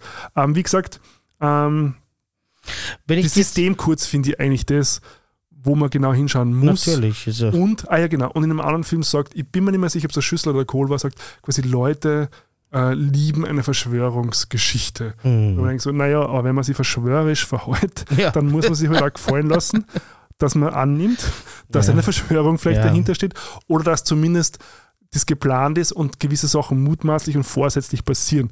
Das muss man sich gefallen lassen. Also das muss man dann aushalten. Es gibt ja vor allem Verschwörungen, ja. Also wenn man eben weiß, dass Glühbirnen einmal Ja, einfach ein Leben lang gehalten haben. Geplante äh, Obsoleszenz. Man nennt das zum Beispiel geplante Obsoleszenz. Das ist Mhm. einfach, natürlich ist es eine Verschwörung, aber die ist real. Ja? Da, Wenn man von einer Verschwörungstheorie redet, dann heißt es ja, dass es nicht real ist. Mhm. Und der Aufstieg von Sebastian war eine Verschwörung von mehreren Menschen. Das ist ja mittlerweile äh, ermittelt äh, und erwiesen, weil da gibt es ja, äh, eine, wie gesagt, es wird ja Leute geben, die das gut finden. Mhm. Ja? Die sagen, super, das ist einfach strategisch geil, die haben sich zusammengetan, die wollten was verändern. Äh, war eben nicht in meinem Sinne, aber wahrscheinlich im Sinne von, von, von anderen Menschen, die halt andere Interessen verfolgen. Aber das, das war natürlich eine, eine Art und Weise, sich gegen äh, eine andere Gruppe, Reinhold Mitterlehn etc., zu verschwören. Ich meine, das muss man einfach so sagen. Mhm. Ja, Ja, richtig. Und das ist, und das ist der ga- ga- ganz wichtige Punkt, man kann sagen, okay, man macht einen Plan und man versucht mit fairen Mitteln quasi die Wahl zu gewinnen, was ja nicht passiert ist, sondern man hat ja, Mhm. Ja. einfach mehr Budget ausgegeben, als erlaubt worden, dann zahlt man ein bisschen Strafe, aber Mhm. mehr passiert anscheinend nicht.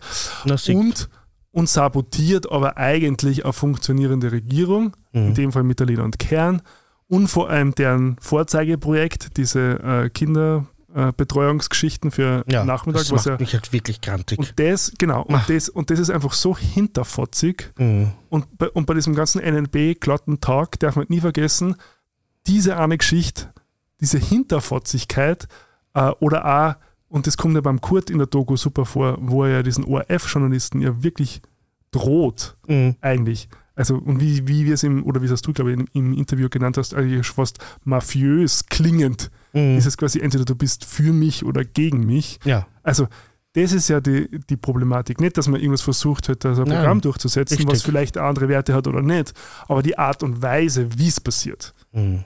Ja.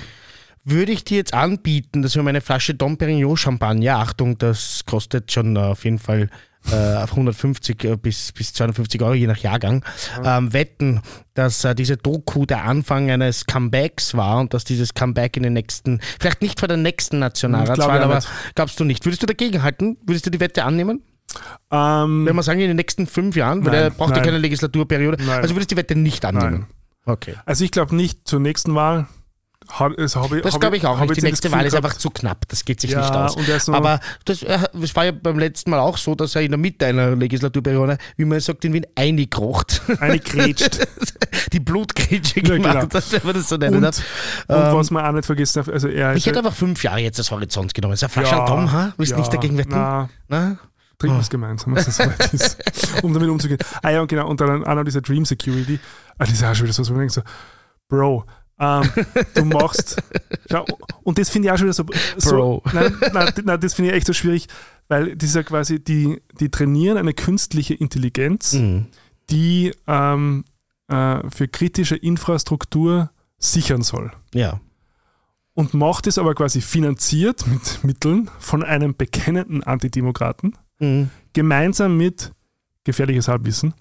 Ähm, ich weiß nicht, ob sie CEOs sind oder Geschäftspartner, wie immer. Einer, der so Malware, sagt man das so, Malware, Malware, ja, natürlich. programmiert hat Mhm. und der andere, der anscheinend Informationen an den Mossad verkauft hat. Mhm. Und das ist das Nest, wo man sich reinsetzt. Wahnsinn. Ja. Und dann nennt man das Dream Security. Wahnsinn, das ist ja wirklich Also ein Traum. ja, ein Traum. Ein Träumchen. Ja, wirklich. Genau, und die, und, und die trainieren künstliche Intelligenz zur Sicherung von kritischer Infrastruktur. Mhm. I'm not sure. I'm not a fan. Na, Ja. Eins wollte ich noch sagen, Ja. vielleicht abschließend zum Thema, außer du hast noch was. Ähm, falls ihr jetzt erwartet habt, irgendwelche Spekulationen zur Sexualität von Sebastian Kurz oder auch zu Jörg Haider etc., ähm, das finde ich nicht gut, das möchte ich hier nicht machen. Das Mhm. finde ich, das kann man am Wirtshaustisch mal machen. Ähm, dem möchte ich hier keine Plattform geben, weil ich finde auch Menschen, die in der Öffentlichkeit stehen, haben das Recht, äh, selber zu entscheiden, was sie wann, wo, mit wem machen. Es und auch denn- auf Privatsphäre. Es sei denn, sie engagieren sich aktiv gegen, äh, gegen die Rechte. Das, äh, also, das, das, das, also das wäre mir jetzt nicht auch ausreichend in dem Fall. Ja, man, äh, Sebastian Kurz hat sich aktiv gegen die Ehe für alle ausgesprochen, Mhm. aber das, ich sage jetzt mal, das wäre nicht ausreichend, um wirklich äh, halbgare Gerüchte ähm, herzunehmen und, und, und, und zu verbreiten. Wenn du das anders siehst, kannst du das jetzt gerne machen, aber das, das wollte ich vielleicht nur sagen, weil ich mir gedacht habe, vielleicht manche Menschen, die jetzt das Thema lesen, Ah, okay. erwarten sich das von uns und ich persönlich würde mich damit unwohl fühlen, und möchte das nicht machen, ja. ähm, weil wie gesagt, ähm, ja, das, das, das, das ist einfach nicht mein Style. Mhm. Ähm, und somit komme ich jetzt zu meinem Soundtrack, bevor ah, wir noch ganz kurz ein paar letzte Worte sprechen über Drag Race Germany. Mhm. Ähm, und zwar, wie gesagt, ich war ja schon bei Bruce Springsteen, Death to My Hometown. Ich war bei Fight the Power von Public Enemy. Ich war bei Take the Power Back oder Killing in the Name of Rage Against the Machine. Ich hätte eine Liste von Songs, die hier mhm. gut passen. Noch und nöcher.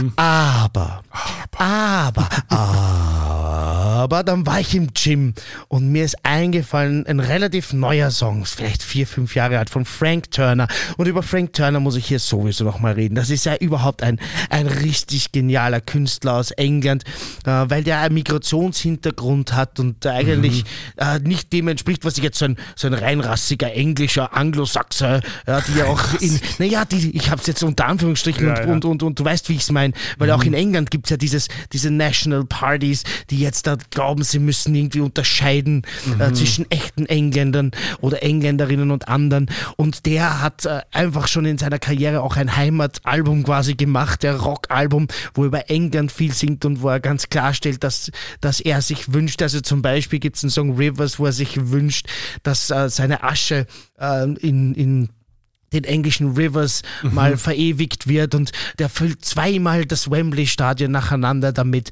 einfach als ein, ein, ein Sohn einer, in einer Immigrantenfamilie und das finde ich einfach großartig. Mhm. Und der hat auf seinem Album Be More Kind ähm, zwei richtig gut passende Songs. Einer heißt Make America Great Again. Äh, da ist dann der Refrain bei Making Racists Afraid Again. Also der Zusatz finde ich richtig gut. Aber Aha. das ist nicht der, den ich ausgewählt habe. Ich habe ausgewählt 1933 und äh, ich, also wie, wie mir das eingefallen ist im Gym, ich habe den Song eingeschaltet. Das ist ein Uptempo-Rock-Song, der ist so gut, dass ich mir gedacht habe, ich würde mein ganzes Leben mit Anschmerzen nochmal leben, nur um diesen Song zu hören. So gut ist der und deshalb alle müssen jetzt gehen in unsere Shownotes dieses Lied anhören. 1933 und wenn wenn ihr den Text hört, ähm, er stellt ihm die These auf, Outside it's 1933, ähm, eben dieses Klima und mhm. spannt dann den Bogen zu, wie, wie geht es eigentlich jemandem, der in dieser Generation ist, äh, aus dieser Generation ist, die das schon mal erlebt haben, wie geht es dem damit, wenn der das sieht, was jetzt da draußen passiert. The first time it was a tragedy, the second time is a farce und es mhm. ist so powerful und mhm. letzter Satz, don't mistake your house burning down for the dawn und ihr müsst euch alle diesen Song anhören und euch mit den Gesamtwerk von Frank Turner beschäftigen, weil es einfach ein, ein einfach bester Mann am Feld. Ich sag's mal so, wie es ist. Also dafür, dafür hat äh, Bruce Springsteen aufgebaut, was er aufgebaut hat, dass solche talentierten Menschen das jetzt mhm. übernehmen und so geile Rockmusik machen. Und das ist der Soundtrack dieses, dieses äh, Monat, hätte ich fast gesagt, für diese Sendung zum Thema Populismus. 1933 von Frank Turner. Sorry, dass ich das jetzt so begeistert hier berichten musste. Die Leidenschaft. Ah, die, also wenn so Musik geht, dann weißt mhm. du. Und Frank Turner, ey, wirklich, ich habe ihn noch zweimal live gesehen, dass wenn ihr die Chance habt, ja, also auch sein Schlagzeuger, der spielt hat, ich habe ja Schlagzeug gelernt. Und wenn ich, wenn ich jemals so gut gewesen wäre wie er, dann hätte ich, glaube ich, mich in diesem Moment wäre bereit gewesen zu sterben. Dieser Schlagzeuger hat so viel Feeling, der spielt alles so großartig. Und also die ganze Band, wenn ihr die Chance habt, Frank Turner zu sehen, es ist halt wieder so, dass der wieder jetzt leider auf irgendeinem Festival war und deshalb kein, das ist ja in Österreich eine Pest, ja. Also schaut Shoutout an der Stelle zu Barracuda, die uns schon mal gebucht haben als warme Brüder. Aber leider diese großen Festivals buchen dann halt Acts und dann dürfen sie in dem, in dem halben Jahr nicht mehr in Österreich spielen ah, und lassen wirklich? dann irgendwelche Touren aus. Und, mhm. äh, und da ist, war Frank Turner auch schon mal dabei, weil ich gesehen habe, er spielt gerade überall in Europa, nur nicht bei uns. Und ich, ich, den könnte ich mir jede Woche anschauen. Ja? Wenn mhm. ihr die Chance habt, das ist richtig guter Rock. Äh, letztes Album ist sogar so ein bisschen Hardcore-Punk-mäßig und verarbeitet wirklich auch persönliche Themen. Hört sich das an, lest die Texte mit. Ich glaube, da werdet ihr auch was finden für euch. Und nun? Drag Race zum Germany. und nun zum Wetter. It's gonna be fabulous. 30 Grad. Ja, genau. Wie geht's dir damit? Na gut. Na, Drag Race Germany hat begonnen. Ja. Lang erwartet. Mhm. Sehnsüchtigst erwartet. Mhm. Ähm, Du hast jetzt die erste Folge gesehen, hast du gesagt, gell? Genau, ich habe jetzt die erste Folge gesehen und ich, äh, wir zwei kennen halt äh, zumindest, sag ich mal, ähm, vom, vom, vom, vom, vom Sehen und vom In Wien sagt man, man kennt sie vom Wegschauen, aber das möchte ich in dem. Fall nicht sagen.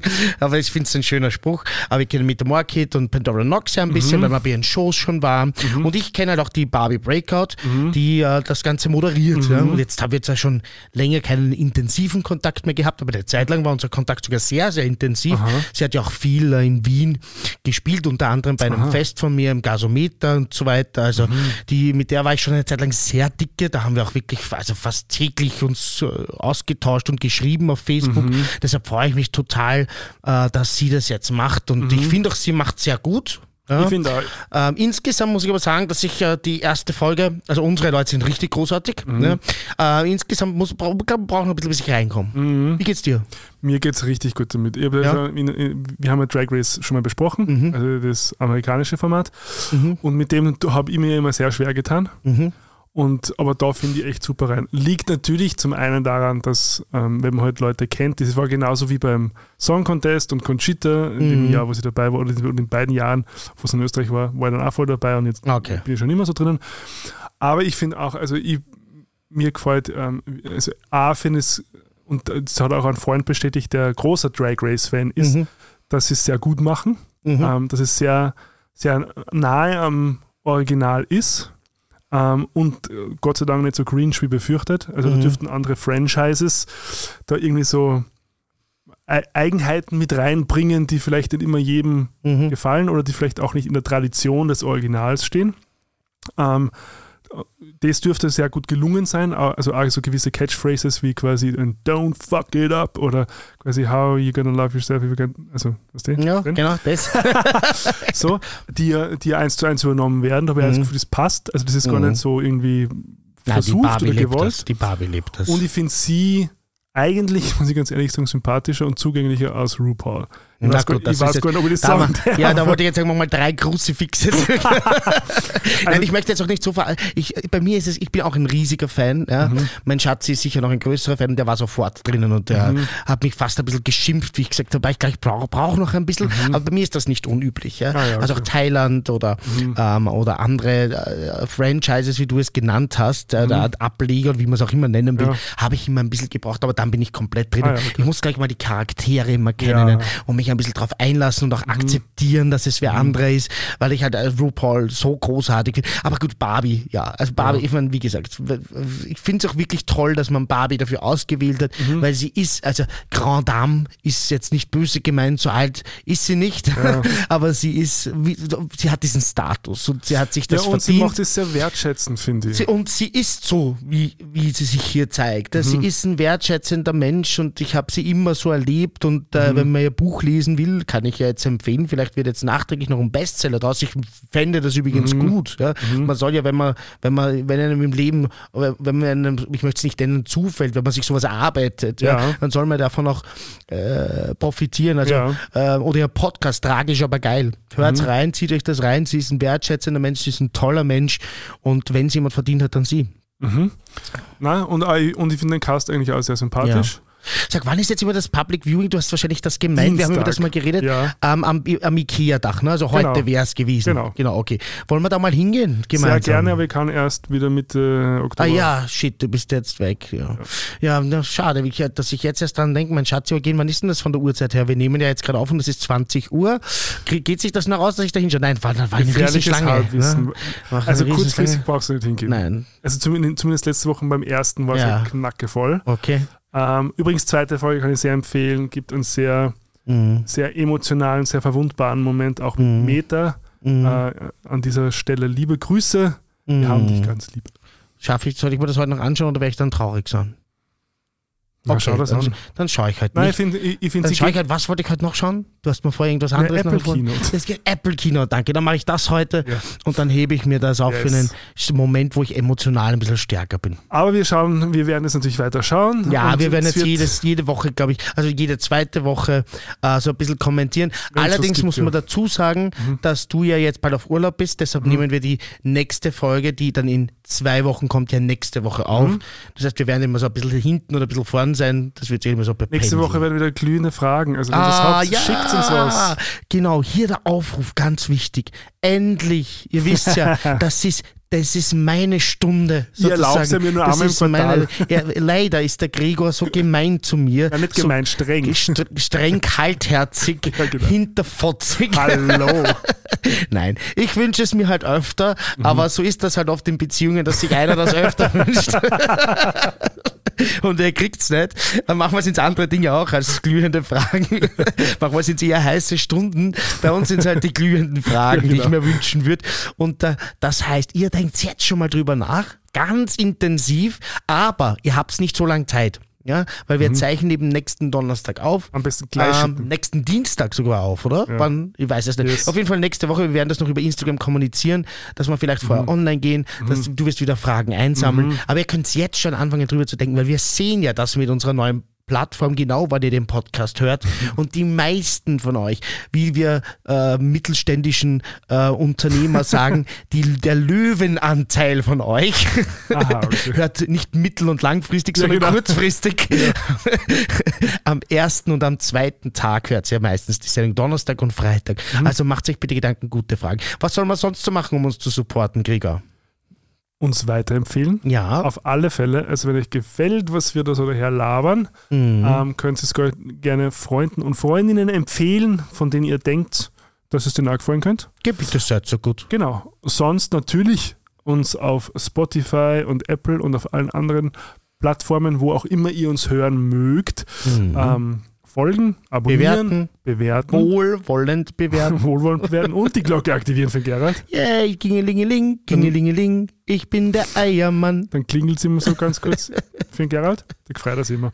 Und sonst ähm, einfach auf Instagram folgen, da sind wir dann zwischen den Folgen ähm, aktiv. Jetzt im Sommer ein bisschen weniger, aber jetzt im Herbst, glaube ich, werden wir auch da wieder ein bisschen aktiver werden. Und da werden wir zum Beispiel auch diese Fragen einsammeln. Oder ihr könnt sie uns auch ganz eigenständig schicken. Einfach schickt uns eine Direct Message ähm, und wir nehmen das mit auf in die nächste Folge glühende Fragen.